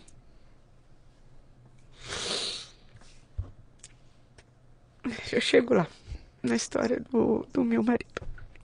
Ele estava presente? Não. Não. Não. Nessa época já não estava mais presente uhum. minha vida. E aí, eu aceitei o desafio. Vou começar a atender essas crianças, isso aos sábados, porque eu não tinha tempo durante a semana. Uhum. Porque de manhã. Então me dá uma dica aqui, vamos lá para muita gente, essas porradas que você tomou e essa última que você tomou era o suficiente para desistir da vida e, e nunca mais se reerguer. Muita gente teria reagido assim, né? Nunca mais eu levanto porque foi demais. E você se prepara para reerguer e, e, fazer muita coisa acontecer, como a gente vai ver na sequência aqui, né? Mas o, que que foi? Qual é, qual, qual, é aquele momento em que você de repente acorda um dia e fala, cara, eu tenho que sair dessa? Como, como é, que momento é esse? Sabe que eu acho que você estava vindo num processo de se anular, né? E de repente um dia é alguma palavra que alguém diz, você estava dormindo e enxergou seu filho falar com você, Deus deu uma luz. O que aconteceu para você falar, não, pera um pouquinho, deixa eu chacoalhar a poeira e começar a me mexer? O que, que é esse momento? O que, que te leva para esse momento? O, o momento foi quando eu enterrei meu filho quando eu enterrei meu filho, eu já eu coloquei na minha cabeça que eu ia escrever, reescrever minha história. Não sabia de que forma, não tinha planos. Eu tinha que mudar aquela realidade. Mas o meu luto era maior que aquilo, maior que minha vontade. E aí. O que, que você fez com Deus? Entrei em guerra com ele. Entrei em guerra com ele. Me perguntava, me questionava o porquê comigo. Por que comigo? Você tirou ele da sua vida? Não. Deu não. um gelo nele? Deu um gelo nele? Não, não deu um gelo nele, mas todos os dias, né? nunca, eu, nunca, eu nunca desisti de orar, eu nunca desisti de acreditar. Uhum. O que me moveu a vida inteira foi acreditar que em algum momento essa, essa felicidade uhum. iria aparecer. Deixa eu só te dizer o que, que eu tô, que eu tô perguntando isso para você aqui. Acho que essa, essa reflexão é importante aqui agora, né? Você sabe que a sociedade do jeito que ela anda hoje em dia tem muitos questionamentos e uma coisa muito questionada é a questão de religiosidade, porque o pessoal mistura espiritualidade com religião. Aí eu vejo lá o pastor se aproveitando para mim aquilo, vejo o Papa porque o Papa protege. É, um, é um horror é, o que está acontecendo hoje em dia. Eu vivi isso. E muita gente coloca essa coisa numa sacola, né, que fala: se falou em religião, não presta, é ruim, o mundo está esse horror por causa da religião, né? Quando você conta essa história para mim e eu te faço essa provocação e você sobre Deus, etc e tal, e você fala não, eu orei, orei, orei, orei, mesmo para quem não acredita nessas coisas, fala, olha, eu não acredito em Deus, isso não existe, isso é uma baita de uma, de uma conversa mole. Mas olha o que, que acreditar nele fez com você. Entendeu? Pode não existir coisa nenhuma, nenhuma mas o fato. É o que eu acredito. o fato de você acreditar naquilo faz com que você se transforme, entendeu? Então, eu tenho que respeitar isso. Eu posso acreditar em nada, mas eu não posso negar o que crer naquilo tudo fez com você. Então, isso, isso, isso, isso é válido. Como é que eu posso criticar e dizer você que bobagem, não pense nada disso, se eu sei que foi acreditar nisso que te salva, né? Que de certa forma te dá a motivação para você continuar e, e, seguir adiante, né? Só uma pausa de reflexão aqui, porque esse assunto é recorrente, ele sempre vem, é. eu ouço um monte de bobagem, gente questionando, pô, para de falar essa bobagem, eu, eu não sou religioso, tá? minha, minha criação foi toda é, católico, apostólico, aos 18 anos eu parei de frequentar a igreja e até hoje eu não frequento mais nada, né? Mas eu respeito profundamente. A se, palavra respeito. Se você, você for muçulmano, um bandido, não me importa o que você é. Né? Eu respeito profundamente Respeita a crença quem tem um credo. Um, né? Quem tem um credo. Não vou dizer que você é nada, até porque eu conheço caras que inteligentes, geniais e que acreditam piamente naquilo tudo que eu posso não acreditar, né? Então, eu respeito profundamente isso, especialmente porque o fato de você acreditar nisso acaba impactando em mim. Entendeu? Você acredita e isso causa alguma coisa em mim. Porque você vai agir de uma certa forma, você vai tomar decisões da tua vida e vai impactar, como a gente vai ver aqui, a comunidade que está em volta de você, né? Ufa. Vamos lá, vai. Vamos. Volta aí, volta para tua subida, vai. Aí você resolve que eu vou seguir aquilo que meu filho pediu. É, e aí, e o, o Marcelo, é, 40 dias depois que, meu, que eu tinha enterrado meu filho, meu segundo filho Marcelo, ele foi para uma festa. Aí eu falei assim: como que você vai para uma festa? A gente acabou de enterrar seu filho. Ele falou assim: Seu irmão. Meu filho. Meu segundo filho, né? Do meu segundo casamento, então, Marcelo. acabou de entregar, enterrar seu irmão. Hã? Acabou de enterrar o irmão dele. É, o irmão, dele, dele né? Aí ele falou assim: Mãe, eu estou vivo. Minha vida continua. E você tem que viver por nós. Eu também sou seu filho. Uhum. Foi aí que ele me mostrou que ele também era meu filho. E ele era tão importante para mim quanto meu filho que faleceu. Eu não poderia viver um luto pro resto da minha vida. E aí, nesse meio tempo, que apareceu a Rosária e que me pediu, me, me, me lembrou a uma conversa anterior que era um sonho do meu filho para que eu fizesse alguma coisa pelas crianças da comunidade. E foi aí que nasceu Vida Corrida, uhum. que é o projeto Vida Corrida. Hoje as pessoas falam, ah, tem uma vida corrida, né? Uhum. Mas o significado do projeto Vida Corrida é vida, a vida do meu filho, Sim. e corrida a foi corrida o, saudável. Essa, a corrida que eu sempre fiz na minha vida, né? Uhum. Aquela, aquela medalha que me ponderou em 1974. Uhum. Né? E, e aí comecei a atender essas crianças na comunidade. Pera que você já, você já atropelou tudo aí. Hum. Como é que nasce disso? Você senta na frente de um papel em branco e fala, preciso criar alguma coisa. Hum, eu gosto de correr, eu gosto disso, eu vou juntar um negócio com outro e crio uma coisa assim. Teve alguma. Como nasce? É uma demanda de alguém? Ô tia, deixa eu correr com você que nem foi com as mulheres? Hum. Como nasce? Foi a, foi a ideia da, da Rosália, né? Ela só me acendeu algo que meu filho tinha me pedido, né? Me lembrou. Lembra que você havia me falado que seu filho Sim. queria que você atendesse as crianças da comunidade? Por que você não começa a atender nossas crianças? E aí as mulheres da comunidade, as próprias mulheres que já corriam comigo, e a maioria delas eram mães, traz, começaram a trazer suas crianças para os treinos. E aí, enquanto é, é, elas, elas treinavam comigo durante a semana e as crianças eu só atendi, comecei a atender as crianças aos sábados. Né? Começou então a fazer corrida. Atividade a, física a garotada... com as crianças ah. aos sábados. Só aos sábados, porque durante a semana não tinha como, porque eu tinha que trabalhar. Né? Uhum. E nisso nós ficamos com esse trabalho por, um, por longos anos. Fazendo esse atendimento das crianças. E foi como as mulheres. Aí foi aparecendo mais criança, mais criança. E a gente fazia bingo, a gente fazia rifa. E fomos comprando material esportivo para poder dar aula. Fomos convidando amigos. Esse agente não é uma ONG, não, Não, é é uma uma, não organização. era uma organização. N- Não tem não tinha CNPJ. nada no papel, Tem nada. CNPJ, nada. Era um né? grupo de pessoas Era um grupo fazer. de pessoas que vamos fazer. E depois veio o CNPJ da Associação de Moradores. Porque quando você tem uma associação de moradores, você pode trabalhar esporte e lazer. Sim. E aí, dentro desse estatuto, nós começamos a desenvolver essas atividades dentro. Mas o projeto Vida Corrida já estava aqui na minha cabeça, né? Uhum. Já estava, só não estava no papel. Porque assim, eu, eu, eu, eu sou muito assim, eu tô dormindo, eu tenho ideias e falo assim, gente, eu vou fazer isso. Uhum. Neide, é, esse momento que vocês estão se reunindo para fazer alguma coisa lá é aquele momento que você fala: meu, dane-se o Estado, eu não vou esperar nada do vereador, eu não vou esperar o prefeito, eu vou me juntar com as pessoas daqui e nós vamos fazer Nós alguma coisa vamos acontecer aqui. Exatamente. Ah, não tenho dinheiro, a gente vai se virar. Se virar. É isso aí. Num- sem nenhum dinheiro público, nada, nada, nada.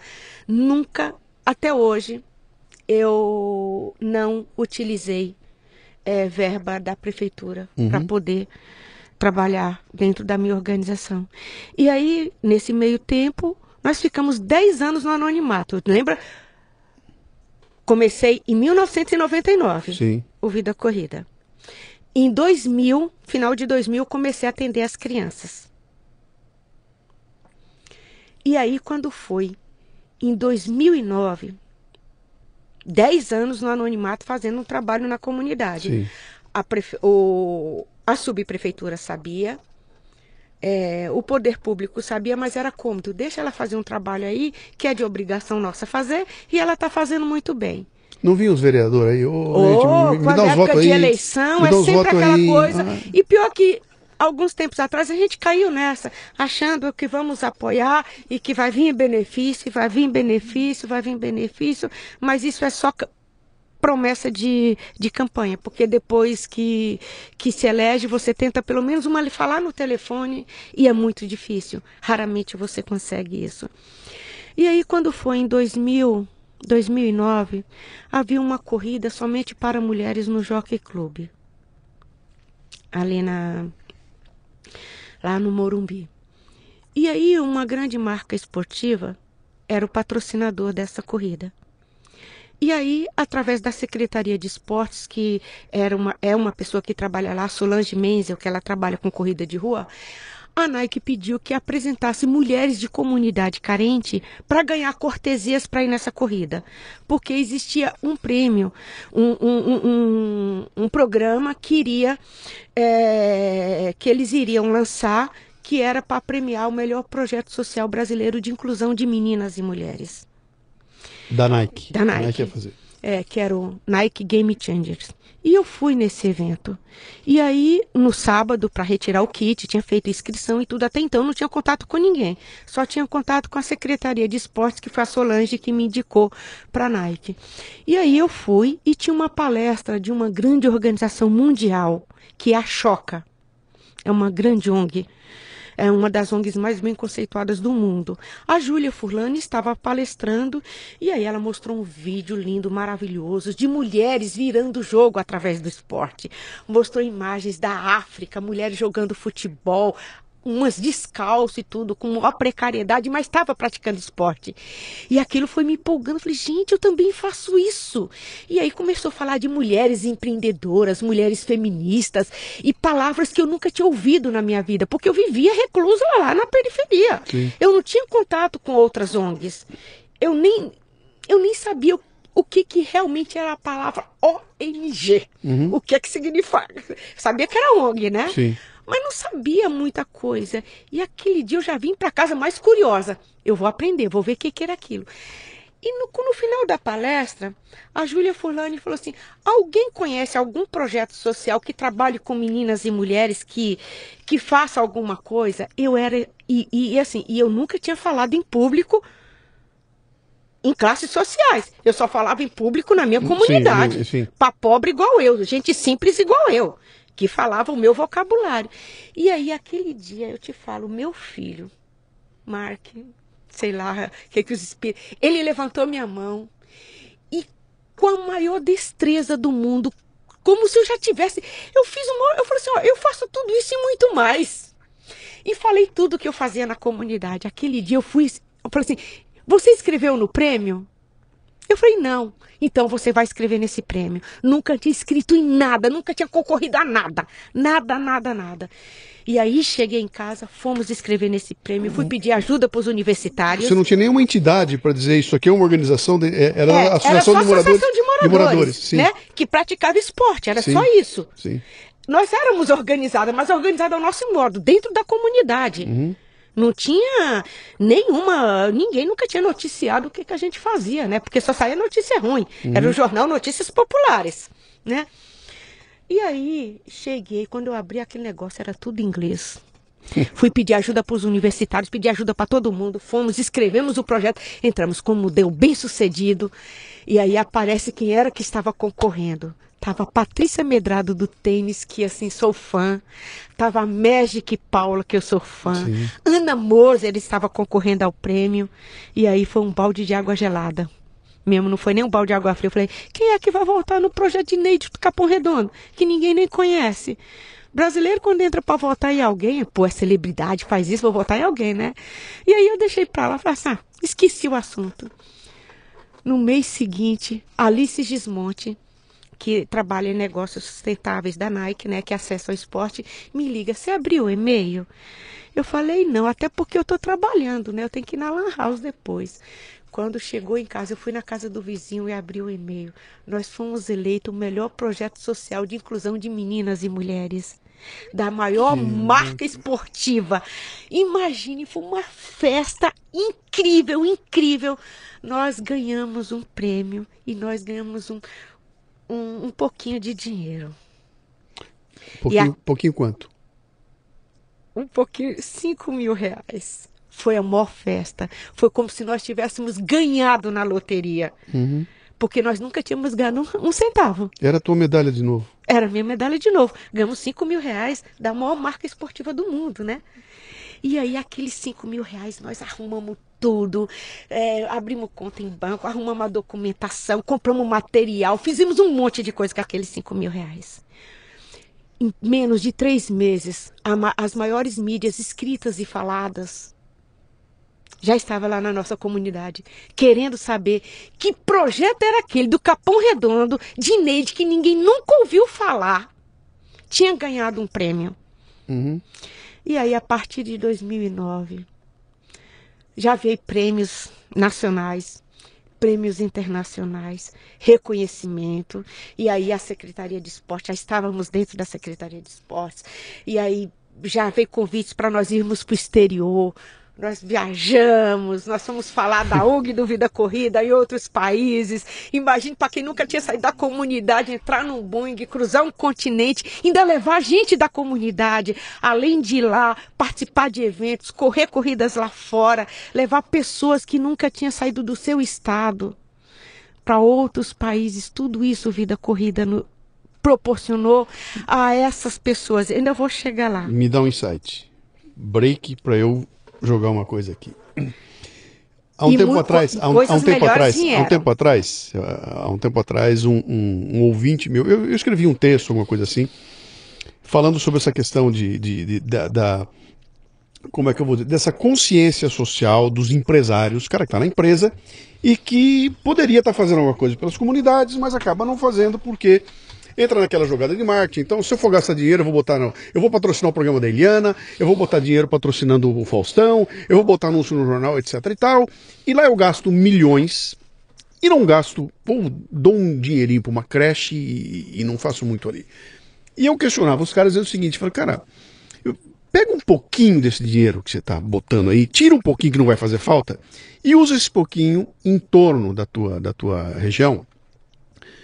Porque se 500 reais não faz falta nenhuma para Eliana, para aquela creche ou aquela entidade, talvez seja a mudança na história, né? Imagine. Eu, eu escrevi um texto assim. Pô, excelente. Aí um cara me escreve lá da, do Nordeste, não sei, eu não vou mais me lembrar como é, depois eu tenho que pegar esses dados aqui.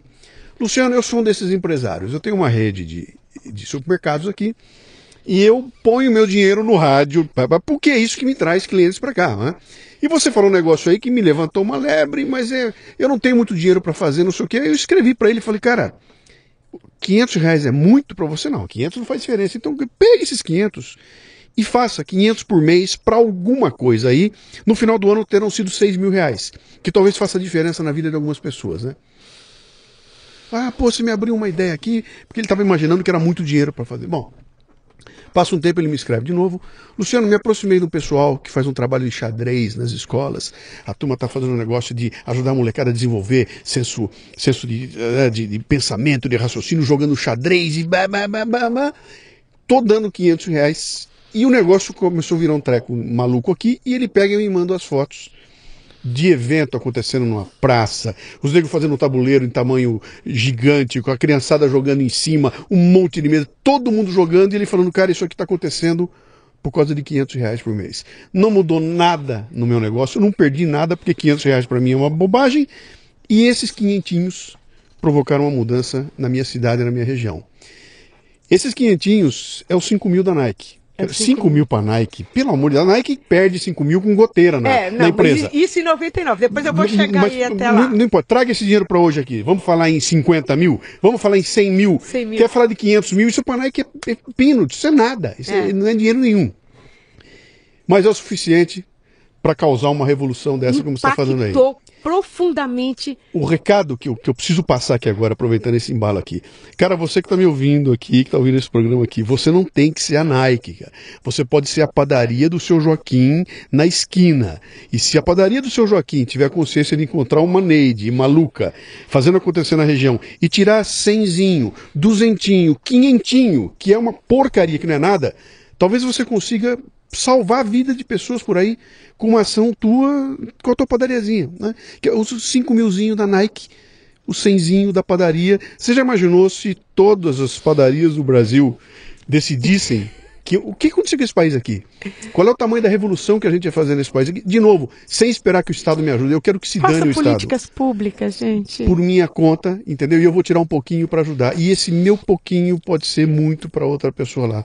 Esse é um insight que você me dá aqui contando essa história da, da Nike, do, né? Dos 5 mil 10. reais, né? Pô, Nossa, não, não, não, mas assim, foi, foi ter ganho na loteria. Sim. Porque até hoje, e esse dinheiro rende, viu? Até hoje eu ainda tenho material desses 5 mil reais de 2009. Uhum. Uhum. E aí, quando, quando se passou isso, e aí começou a aparecer pessoas querendo contribuir, querendo ajudar.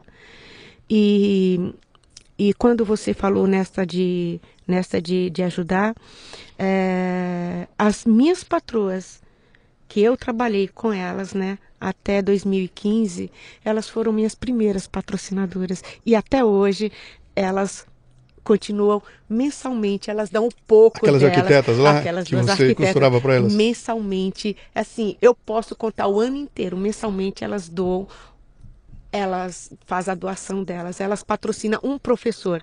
Hoje eu tenho alguns empresários, cada professor meu é patrocinado por um empresário. Por em vez de patrocinar uma criança, patrocina um transformador, porque Sim. quando você patrocina um professor, você está impactando todas essas Sim. crianças que o professor atende.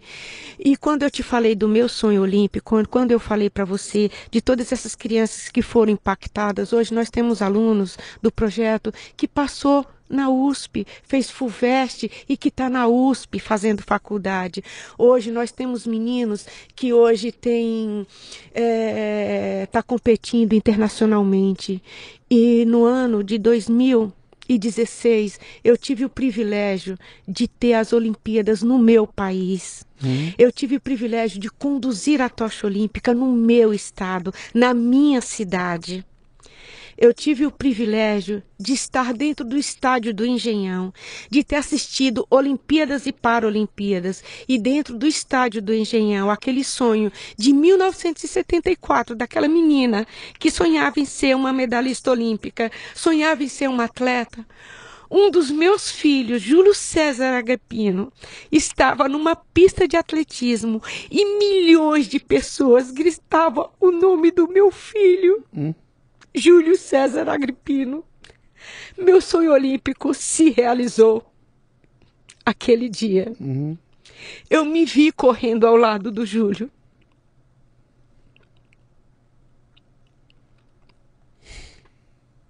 Foi incrível.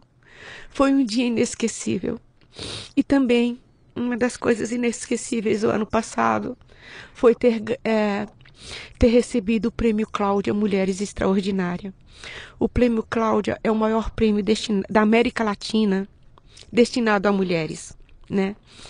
E no ano passado eu recebi o Prêmio Cláudia Mulheres Extraordinárias, que foi incrível foi impactante em nossas vidas.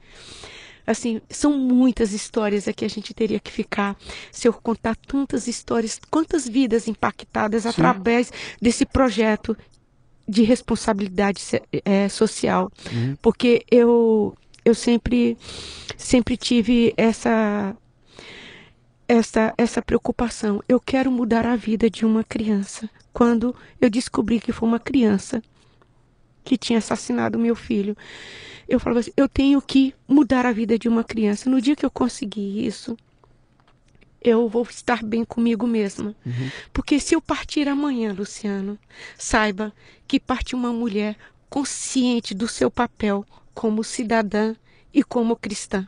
Uhum. Porque eu fiz, eu dei o meu melhor. Eu amei e amo intensamente todas as pessoas que passam pela minha vida.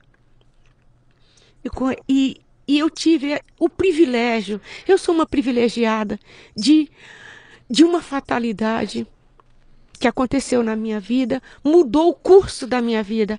Eu fui, fui para políticas públicas através de um sonho do meu filho. Eu não consegui transformar a vida de uma criança. Eu consegui transformar a vida de muitas e muitas crianças. Uhum. Sabe aquela felicidade que eu procurava? As mesmas pessoas, a mesma comunidade que me tirou a minha felicidade que tirou meu filho me deu centenas e centenas e centenas de filhos. E essa é minha felicidade é acordar todos os dias de madrugada, fazer minha corridinha e seis e meia estar trabalhando, preparando o café daquelas crianças, preparando uma boa aula, um bom treino, dar o melhor para eles, dar o melhor calçado, dar a melhor roupa, dar a melhor fruta, dar a melhor água, dar o melhor isotônico para aquelas crianças, eles se sentirem importante, eles se sentirem apropriados do que é de, de de direito para eles. Hoje, quando eu vejo meus meninos ter o melhor relógio de marca para auxiliar nos treinos deles, uhum. isso é uma grande conquista, tudo que eu não tive. Sabe aquele carinho de mãe, de, de ser abraçada, de ser acarinhada, de viver amor, aquele amor que você perguntou que eu não tive? Hoje eu dou, hoje eu ofereço isso para as pessoas e eu tenho em troca, porque cada criança que me abraça, que me dá um beijo, meu filho está dentro da cada da, de cada criança. Eu sinto a presença viva do meu filho diariamente dentro de cada aquela criança. Eu não sou espírita, como você perguntou alguma coisa assim, eu sou católica, mas eu já tive um sonho real com meu filho. Eu já estive com meu filho. Não sei explicar como, mas eu já eu tive um sonho real com meu filho. E eu sei que meu filho está bem. Uhum. E eu sei que um dia eu vou estar com meu filho. E se, te, se, me perguntarem se eu tenho medo da morte, se eu tenho medo de partir, eu não tenho. Porque tudo que eu quis fazer de bom para alguém, eu fiz. Porque quando eu faço bem para alguém, eu estou fazendo bem para mim mesmo. Todos os meus fantasmas, todas as minhas dores, todas as mágoas se foram por conta do que eu faço hoje. Não tem como esquecer o passado. Uhum. Não tem como relembrar 1966. Não tem como eu apagar da minha história como um filme, sabe? Que passa em minha vida. E, e como como minha família é centenária, eu acredito que eu viverei muitos e muitos anos e terei muitas e muitas histórias ainda para contar, contar, sobre sobre a minha vida corrida, que idade, né? Que idade você tinha quando seu filho morreu? Eu estava com com, é, com 39 anos. 39 anos. 39 anos. E ali começa a virada. Aí começa a virada. É, quer dizer, você encontra o propósito aos 40 anos de idade depois de uma mais uma porrada que a vida te deu. Parece que você até os 40 anos represou tudo e começa tudo a acontecer, tudo que seus 40 anos anteriores começa a acontecer agora, né? Aquele amor represado, tudo aquilo começa a vir de uma vez só, né? É. É uma loucura. Que história. É. Meu Deus do céu, que história. Você conhece outras Neides por aí? Tem muitas Neides por aí? Tem, tem algumas, mas poderia ter muitas. Meu sonho é que tenha muitas e muitas Neides, muita vontade de mudar o seu. Eu sei que eu não vou mudar o mundo, Uhum. mas eu posso mudar o meu entorno. Porque Tem- eu acredito que todo mundo pode mudar o mundo de alguém. Porque meu presente é hoje, meu melhor presente é o meu presente, meu futuro é agora. Porque eu tenho que fazer hoje, eu tenho que fazer agora, porque talvez a pessoa que eu tenha que mudar a vida dele, que eu tenha que fazer alguma coisa, não esteja aqui. Aquela pessoa que eu vou dizer eu te amo hoje, Talvez amanhã ela não esteja aqui para ouvir eu te amo. Aquela pessoa que eu quero abraçar hoje, que eu posso abraçar hoje, talvez essa pessoa não esteja amanhã aqui para eu abraçar. Portanto, o meu presente é hoje. Eu vivo intensamente cada dia da minha vida, porque amanhã eu não sei se eu vou estar aqui, como o meu filho saiu de casa e não voltou. Portanto, mude a vida de alguém hoje. Não espere para amanhã, porque amanhã a Deus, ao universo, pertence, né? E você tem que viver o presente diariamente. E eu vivo isso. Eu, eu assim, eu tenho assim, sabe, eu acordo, eu acordo rindo. E quando eu deito, Luciano, sabe, é, é o que eu gostaria que os políticos, todo mundo fizesse. Sabe quando você deita, você põe a sua cabeça no travesseiro e dá aquela paz, aquela sensação tão gostosa dentro do teu coração, de falar assim: "Meu, eu fiz algo de bom hoje. Hoje eu mudei. Eu mudei a vida de alguém." Outro dia, uma mãe, uma das mulheres do projeto, um dia falou assim: Eu aprendi a amar com a Neide. Eu sempre amei meus filhos, mas eu não dizia para eles eu te amo. E ela me ensinou isso. Ela me ensinou eu falar eu te amo. Ela me ensinou que meu, meu melhor presente é o meu presente, é hoje. Porque talvez amanhã eu não esteja aqui para fazer o que eu mais quero, para não me arrepender. Falei assim: caramba, por que, que eu não fiz isso? Né? E. Eu vivo, eu, eu sou isso. Eu, sou essa. Neide, tem um monte de gente ouvindo a gente aqui, de tudo quanto é jeito, tá? Então, esse programa é ouvido de, do juizão de direito ao moleque de 14 anos que está indo para a escola. É, Todo mundo ouve de alguma forma, de algum jeito aqui. E no meio desse povo, tem muitas Neides em potencial. Tem muita gente que gostaria de. Eu quero fazer alguma coisa, mas eu não sei nem por onde começar. Né? Eu não sei nem o que, que, que eu posso fazer, como é que eu começo, onde é que eu vou, como é que eu saio. É, O que, que você aprendeu nesse teu processo todo aí que você, você foi fazendo e aconteceu? Hoje você olha para trás, você está organizada, né? Já existe uma entidade, você tem a Nike, ela está sentada na minha frente aqui com um Nike, um Nikezão na, É. na, na- na camiseta dela. Imagino que a Nike deve dar um suporte para vocês hoje. Você tem que prestar conta, etc. Que você hoje tem um planejamento que você não Sabe, tinha aqueles, lá atrás. Aqueles 5 mil Sim. que você falou que você. Qualquer uma pessoa pode dar 5, Uhum. pode dar 50, pode dar o que for que vai ajudar uma ONG. Sim. Hoje, aqueles 500, aqueles 5 mil reais se transformou num contrato vitalício Nike. Hoje, nós e Ronaldo Fenômeno temos um contrato vitalício Nike, a nossa organização. Que maravilha. né? Hum. Por conta da nossa gestão compartilhada, por conta da nossa prestação de conta. E quando você falou no doar, o que, que eu vou fazer ali? Tem um grande empresário aqui em São Paulo, que te- tem muita gente boa nesse mundo. Ele chegou falou para mim: quanto você recebe por mês? Eu sei que você presta conta. Eu posso te pagar o salário que você recebe para você se dedicar seu tempo ao vida corrida.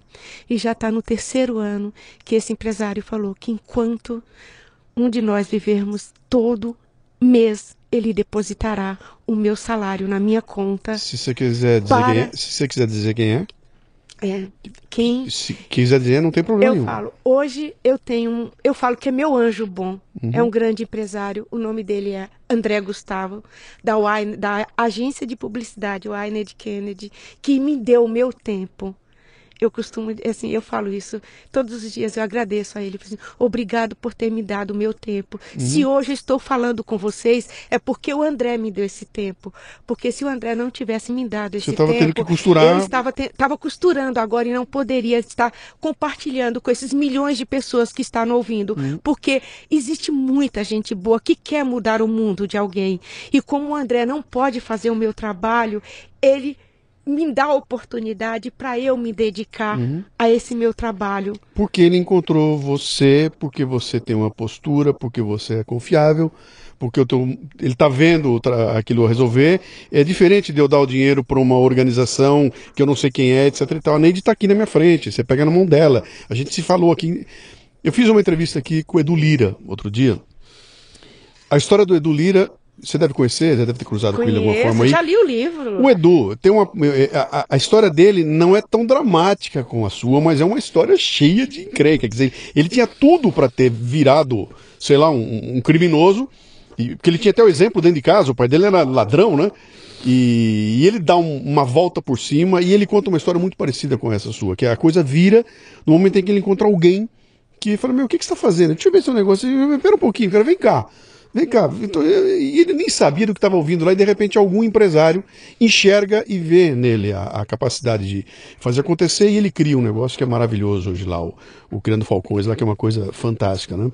Mas, de novo, é, é a partir do suporte que alguém que tem o dinheiro e não pode fazer por uma série de razões, é, entrega na mão de quem da pessoa certa, né? Quer dizer, não é um dinheiro que vai desaparecer ou que vai para uma organização que vai pagar salário de, não, ele vai para você e a coisa está acontecendo, ele está vendo acontecer ali no dia a dia. Então, tem essa, muita gente parecida. essas pessoas têm sim. O, o, o que que você uh, recomenda, então? Se eu quisesse começar a fazer alguma coisa parecida aqui na minha, na minha região, eu não quero que você me diga como fazer. Eu quero saber quais são os atributos que você acha que são importantes para um empresário olhar para mim e falar o seguinte: pô, esse cara merece a minha confiança, eu vou ajudá-lo a, a, executar. É, como, o, como pessoa. É, para uma pessoa ajudar uma organização, o ideal é que conheça essa, essa organização pessoalmente. É, busque referências, converse com as pessoas, porque infelizmente, como há políticos corruptos, há algumas pessoas que que não não são tão transparentes dentro das suas organizações, mas tem muita gente boa, muita gente fazendo trabalhos incríveis. E conheça essas pessoas e ajude, porque você não tem noção o quanto uma pequena ajuda sua impacta na vida de uma criança do outro lado do, do, do, seu bairro, bem distante de você. Inclusive, é, hoje, dentro do Vida Corrida, é, nós temos quatro empresários que patrocinam quatro professores, né? Que são pessoas pessoas sim, pessoas, pessoas que têm vontade de ajudar outras, uh, outras pessoas e não pode fazer isso e ajuda e nos ajuda. Se, se você puder me dizer, né? quanto custa patrocinar um professor por mês? Um salário mínimo.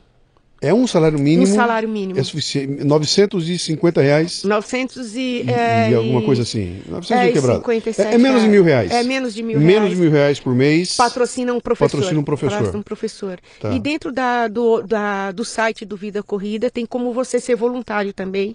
Tem uma barra lá que você se candidata como voluntário, preenche um formulário, né? Uhum. E também tem o doar, de como você, você pode doar e você ajudar, uma, é, ajudar a manter nossos trabalhos. Porque a demanda é grande, a gente tem uma fila de espera muito grande, a gente está com 300 crianças atendidas, né? São 320 adultos e 300 crianças atendidas, é, somando, são mais de 600 atendidas. O que acontece com essas 300 crianças? São 300 crianças num ano, é isso? É um programa de um não, ano, dois não, anos? Não, nós é? atendemos é? as crianças três vezes por semana, segunda, quarta e sexta, e dois períodos, manhã e tarde. Damos treinamentos três dias na então, semana eu, para as eu, crianças. Eu quero perguntar a você, uma criança dessa vai se inscreve, ela se inscreve. Você a recebe, legal. Eu, Joãozinho, a partir de hoje você começa com a gente aqui. Quanto tempo o Joãozinho vai ficar com você lá? Por tempo indeterminado. Uhum. A criança entra lá com seis anos, ela chega à vida adulta, continua no projeto. Ele não tem, ele não tem tempo limite para estar lá. Ele fica lá até quando ele quiser. Uhum. Não tem. E como e... é que esse projeto pode crescer? Como é que ele cresce? Ele... Você tem 300 agora, como é que ele vira 500 no ano que vem? É, ah, de acordo com, com a verba que nós temos para trabalhar no ano seguinte, né? Quer dizer, um professor, mais um professor, mais um mais- professor, mais crianças atendidas, ma- mais verba que entra, porque é o seguinte, a gente não tem que, que pegar as crianças para depois ter o dinheiro. Eu tenho X hoje, sim. X em 2018 para atender todas as crianças de 2018. Para eu atender 2019, até dezembro eu já tenho que ter esse dinheiro em caixa para atender a demanda do ano. E, e assim, a gente, que nós começamos com, com, com seis mulheres e com 15 crianças. Olha, o total de atendidos, né? E esses atendimentos são diários, porque os adultos são atendidos terças, quintas e sábados. E as crianças são atendidas segunda, quarta e sexta. E o negócio de Dois vocês períodos. é corrida. É corrida, trabalhamos com corrida. E agora vamos trabalhar basquete e tênis. Legal. Porque dentro, dentro do parque tem estrutura para a gente trabalhar outras modalidades, né? E Uma os- parceria hoje com a Secretaria do Verde. E isso que eu ia te perguntar. Nós, como, como nós, é que... nós nos apropriamos do espaço, sabe aquela coisa Tá, de, de chegarmos, fomos chegando, fomos ocupando espaço e mais espaço e mais espaço, e, e, e, e- e o poder público viu o quão é importante o nosso trabalho, o quanto impacta, impacta a comunidade. E aí, essa é a grande parceria que a gente tem hoje com o poder público, de nos deixar trabalhar. Quer dizer, deixar não, que é um direito nosso, Sim. ocupar o espaço público para práticas esportivas. Só que nós utilizamos isso de segunda a sábado, né? Nós, é, lógico, só que nós somos uma ONG, nós somos cadastrados, nós temos CREF, nós temos todo um aparato, né, legalmente para poder exercer nossa, nosso trabalho dentro da comunidade, né, dentro do parque, né, com apoio da iniciativa privada, né, que é o que nós fazemos hoje, né. Você voltou para Porto Seguro? Eu eu voltei em Porto Seguro quando eu tinha 30 anos. Uhum. Eu descobri, lembra que eu falei que meu pai havia morrido? Sim. Aos 30 anos eu descobri que meu pai voltou para Porto Seguro e eu fui. Mas assim, eu, eu desde quando eu com 16 anos, eu, eu soube uma vaga notícia que talvez meu pai não teria morrido. Aí eu fiquei dos 16 até 30 anos e achei o meu pai e fui conhecer meu pai. Só que meu pai faleceu, né, já tem algum tempo. Mas você o conheceu? Conheci Teve meu pai. É. Só que assim, meu pai não tinha morrido, é que ele tinha encontrado uma outra mulher lá e que- teve fe- formou outra família, tanto que meu próximo passo agora é ir em Paragominas, Belém do Pará, conhecer seis irmãos que eu não os conheço ainda, né? Que são fruto desse, desse relacionamento que meu pai teve quando ele foi atrás do ouro. É muita história, Luciana. Ai, pra meu contar. Deus do céu, eu nem sei, nem sei onde, como, terminar isso aqui, que é muito, é muito louco, é muito louco. Olha, faltou alguma coisa que você queira incluir? Você lembra de alguma coisa que você Não, quer? não, Algum pedido, alguma tipo assim, venham, né? Eu vou te perguntar do site, como é que faz para conhecer tua página, etc e tal. Você lembra de alguma coisa aí, me, me Tá. fala, né? Ah, teu livro tá pronto? Não. Alguém tem que contar a história da sua vida. É, eu estou esperando a gente ainda conseguir a nossa tão sonhada Casa Vida Corrida. Porque com tudo isso que a gente tem, nós já, já estamos num processo junto com a prefeitura já há alguns anos, outros, outros governantes se passaram é, pedindo a concessão de um terreno para construir a sede Vida Corrida. Imagine se sem, sem teto nós fazemos o que nós fazemos. Imagine quando Vida Corrida tiver um teto, Eu- né? Quando você falou sem teto, vocês não têm um, um barracão de escola de samba onde se reúnem lá? Não, tem nada disso? Não, não. Tem a minha casa, minha casa virou a casa Vida Corrida. É? A minha casa é o escritório, minha casa é depósito. Eu só tenho um cantinho lá que tem uma cama que eu durmo. Hum. O resto da minha casa é toda Vida Corrida. É, tem secretária lá dentro, tem, é, tem um escritório montado, Uhum. tudo dentro da minha casa. A minha casa é o Vida Corrida. E a gente precisa de um teto, né? Nós precisamos de, de uma assinatura Uhum. é, do prefeito, de umas outras organizações, de uma outra ou, outro é, órgão aí da, da prefeitura que nos dê a cessão por 90 anos de uso de um terreno como é o estádio do Morumbi. O estádio do Morumbi é da, é, é, é da prefeitura uhum. e eles têm uma concessão de 90 anos, né, para continuar lá, né? E tanto que já, já passou os 90 anos do Morumbi e ele está lá. O que a gente quer é isso. Sim. E depois que eu construí a casa Vida Corrida e depois que eu e, e assim e, e a presidência do Vida Corrida, um dia uma criança que foi do Vida Corrida será o presidente de, do Vida Corrida. E esse presidente já tem um nome, é o Jonathan Santos, o nossa primeira criança que saiu do projeto e se tornou um atleta. Um dia o Jonathan será o presidente da legal. ONG Vida Corrida. Uhum. E aí, quando eu conseguir tudo isso, eu vou escrever o, o meu livro. Seu livro, suas é. memórias. Você já, já te é. falaram de crowdfunding? Já, já. É? Já, Eu já. acho que você, você faz a tua sede com o pé nas costas. Se você montar um projetinho legal, olha, eu te boto em contato com a turma que faz isso aí. Tá. E acho mas, que você consegue fazer. Mas isso, isso, é, uma, é, é, um projeto futuro que Sim. vai demorar um pouco. Sim. Porque eu ainda tenho algumas coisas para conquistar dentro da comunidade. É termos a casa Vida Corrida. Uhum. Para podermos fazer mobilizar, Sim. porque eu quero ainda trabalhar não só com esporte, mas eu quero trabalhar com arte e com cultura dentro da comunidade. Uhum. E para eu ter isso, eu quero ter a vida corrida. Eu não quero ter um espaço público a qual eles vão me Sim. pôr lá dentro e depois vem outro governo e me tira de lá. Sim. Eu quero algo concreto, algo que nós construímos com o nosso próprio dinheiro, que eu tenho certeza que quando nós tivermos o terreno, muitos empresários vai construir, vai nos ajudar a levantar a casa Sim. Vida Corrida, né?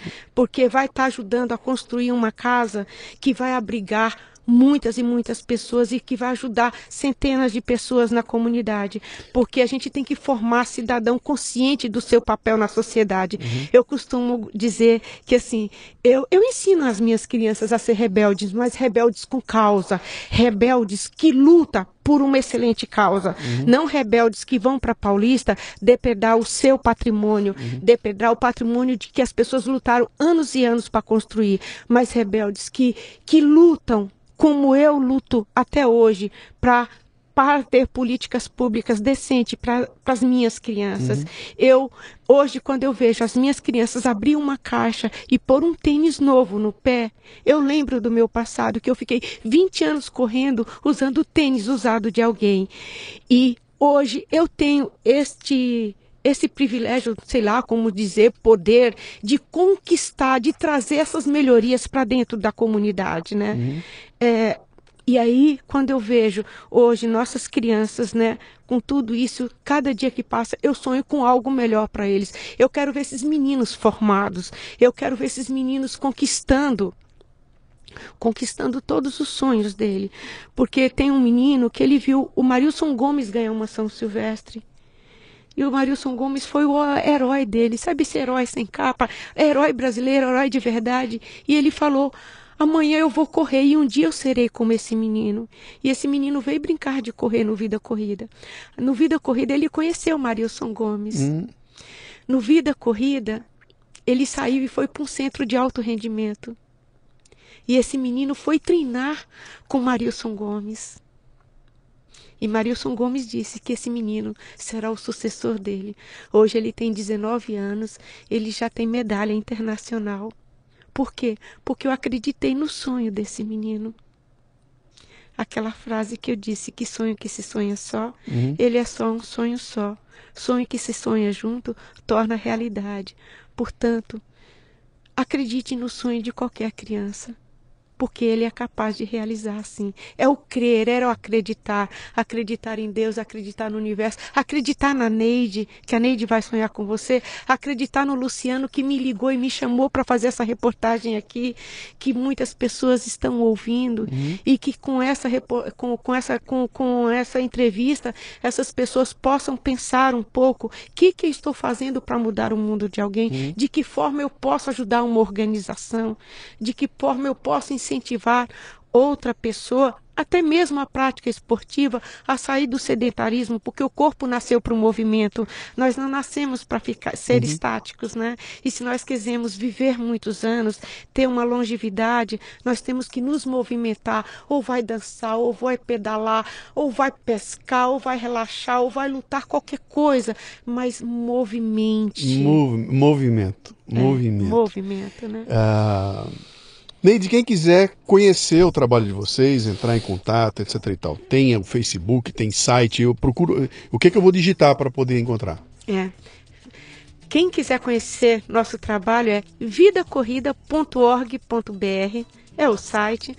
Nós tem, tem o projeto Vida Corrida no Facebook, tem o projeto Vida Corrida no Instagram. É tudo, é, é só você ir lá, abrir principalmente o site, você vê, vai ver o, o nosso trabalho e que, de que forma você pode contribuir, ou financeiramente ou com trabalhos voluntários. Uhum. Né? Será uma honra. E, e uma coisa que eu sempre peço para as pessoas, antes de fazer qualquer doação, antes mesmo de, de vir fazer trabalho voluntário, nos venha conhecer pessoalmente, venha se apaixonar pelo Vida Corrida, porque todas as pessoas que foram lá visitar o Vida Corrida, quando sai de lá, sai apaixonado. Não tem como se não, não, não se apaixonar pelo Vida Corrida. E é grátis. E é grátis, e é, é grátis. ó, e assim, eu adoro, uhum. adoro abraçar as pessoas, porque uhum. ó, o melhor lugar do mundo é dentro de um abraço. Uhum. E o único aperto que a gente quer passar na vida é o aperto do abraço. Eu, eu quero o meu, eu quero o meu, daqui, ó. que legal, que legal. Grande história. Porque quando você Olha, abraça, o coração se encosta junto do outro. E, e, os dois vibram em conjunto, que é a base do que é um podcast. O podcast é, é a minha voz entrando e alguém vibrando comigo. É. Um ser humano vibrando junto com o outro, né? E ainda tem mais outra coisa que eu gosto, que é, uma mão lava a outra e as duas batem palmas e faz carinho. Uhum. Legal. Neide, eu não tenho muito mais o que dizer. Sei lá, esse, esse programa aqui, é, é ele, ele para mim, ele representa. Bom, será. Esse aqui está sendo o Leadercast número 100. É, eu estava é, procurando alguém para botar no 100, número 100. Eu queria fazer um programa que fosse especial e tudo mais. E eu não tenho dúvida nenhuma que vai ser esse aqui. Esse aqui vai ser o número 100, né? Marca uma porrada de coisa, marca um aniversário do programa, um monte de coisa tá Aniversário aqui. de São Paulo amanhã? Pois é, nós estamos aqui véspera do feriado, né? E eu consegui fazer com você um programa que, que, que ele é a essência do que é o Leadercast. O que, que esse programa nasceu para ser o quê? Para contar a história de gente que faz acontecer. Trazer aqui o indivíduo, falar do indivíduo e não do trabalho do indivíduo. Eu não quero. Eu estou menos interessado no, na empresa que você está, quanto dinheiro você ganha, mas naquilo que te tira da cama para fazer acontecer. E você deu para gente aqui uma aula gigantesca sobre essa, essa capacidade que o indivíduo tem de se de ser dono do seu futuro. Entendeu? Você teve todas as oportunidades de cair e não levantar nunca mais mais de uma vez, duas, três, quatro, cinco, seis vezes. E quando você decidiu que você ia levantar, não foi levantar para se cuidar, foi levantar para fazer alguma coisa acontecer com um monte de gente. Então, eu imagino, consigo imaginar a tua felicidade no sábado de manhã com aquela molecada, tia, tia, tia, vindo em volta, e é o meu tênis novo e não sei o quê. Imagino que passa pela, pela tua vida ali. Isso deve ser um presente que você ganha todo final de semana Todos os dias. Não vou dizer que compensa tudo que você passou, acho que nada vai compensar aquilo tudo que você passou, mas de certa forma vai falar o seguinte, cara, olha onde toda essa confusão da minha vida me trouxe. Né? Se tivesse sido de outro jeito, se eu tivesse continuado lá, se, eu, se eu tivesse sido trazido para cá por uma família uh, de posses, tivesse estudado e tudo mais, talvez hoje eu fosse uma executiva trabalhando em algum lugar e eu não teria esse alcance que eu tenho na minha comunidade. Eu sou privilegiada. Nada é de graça, né? é. essas coisas não acontecem de graça, mas tudo isso vem de uma intenção tua interna, está dentro da Neide. Ninguém pegou na tua mão e falou, vem por aqui vão fazer. Ninguém fez isso. Você bateu e falou o seguinte: eu vou tomar as rédeas e eu vou fazer acontecer. Essa é a base desse programa, que ele nasceu para falar de gente assim. Então, a única coisa que eu posso fazer aqui é agradecer a você, assim, dizer, cara, muito, muito, muito obrigado por me dar a chance de fazer um programa com esse aqui, que eu acho que, olha, nós vamos quebrar a perna de um monte de gente que deve estar ouvindo agora e não acreditando em tudo que ouviu. Ai, eu, tá eu, eu, só tenho a agradecer a todos. Hum. E quando você falou do insight, agora eu lembrei de uma coisa. Outro dia entrei numa perua, essas peruas de comunidade, né? Que você paga e passa o cartãozinho e tudo. Entrou um menino e falou assim: Eu podia estar tá roubando, eu podia estar tá matando, mas tô aqui vendendo essas balinhas e meio que te intimidando a comprar. Passou um filme na minha cabeça. Eu falei assim: Eu também. Eu poderia ter roubar, eu poderia me armar eu poderia matar, eu teria várias desculpas para fazer tudo isso, mas eu tenho uma arma muito mais poderosa, que é o, o esporte. uma ferramenta super poderosa que uhum. pode mudar a vida de muitas e muitas pessoas. Obrigado. Um grande beijo. Obrigada. Muito bem, aqui termina mais um Leadercast. A transcrição do programa você encontra no leadercast.com.br. Para ter acesso a esta temporada completa, assine o Café Brasil Premium no cafebrasilpremium.com.br. Este programa chega até você como parte do projeto Café Brasil Premium, um ambiente educacional sem ser chato nem superficial, que já conta com mais de mil assinantes, recebendo todo mês conteúdos voltados ao crescimento pessoal e profissional. Conheça que vale a pena. cafebrasilpremium.com.br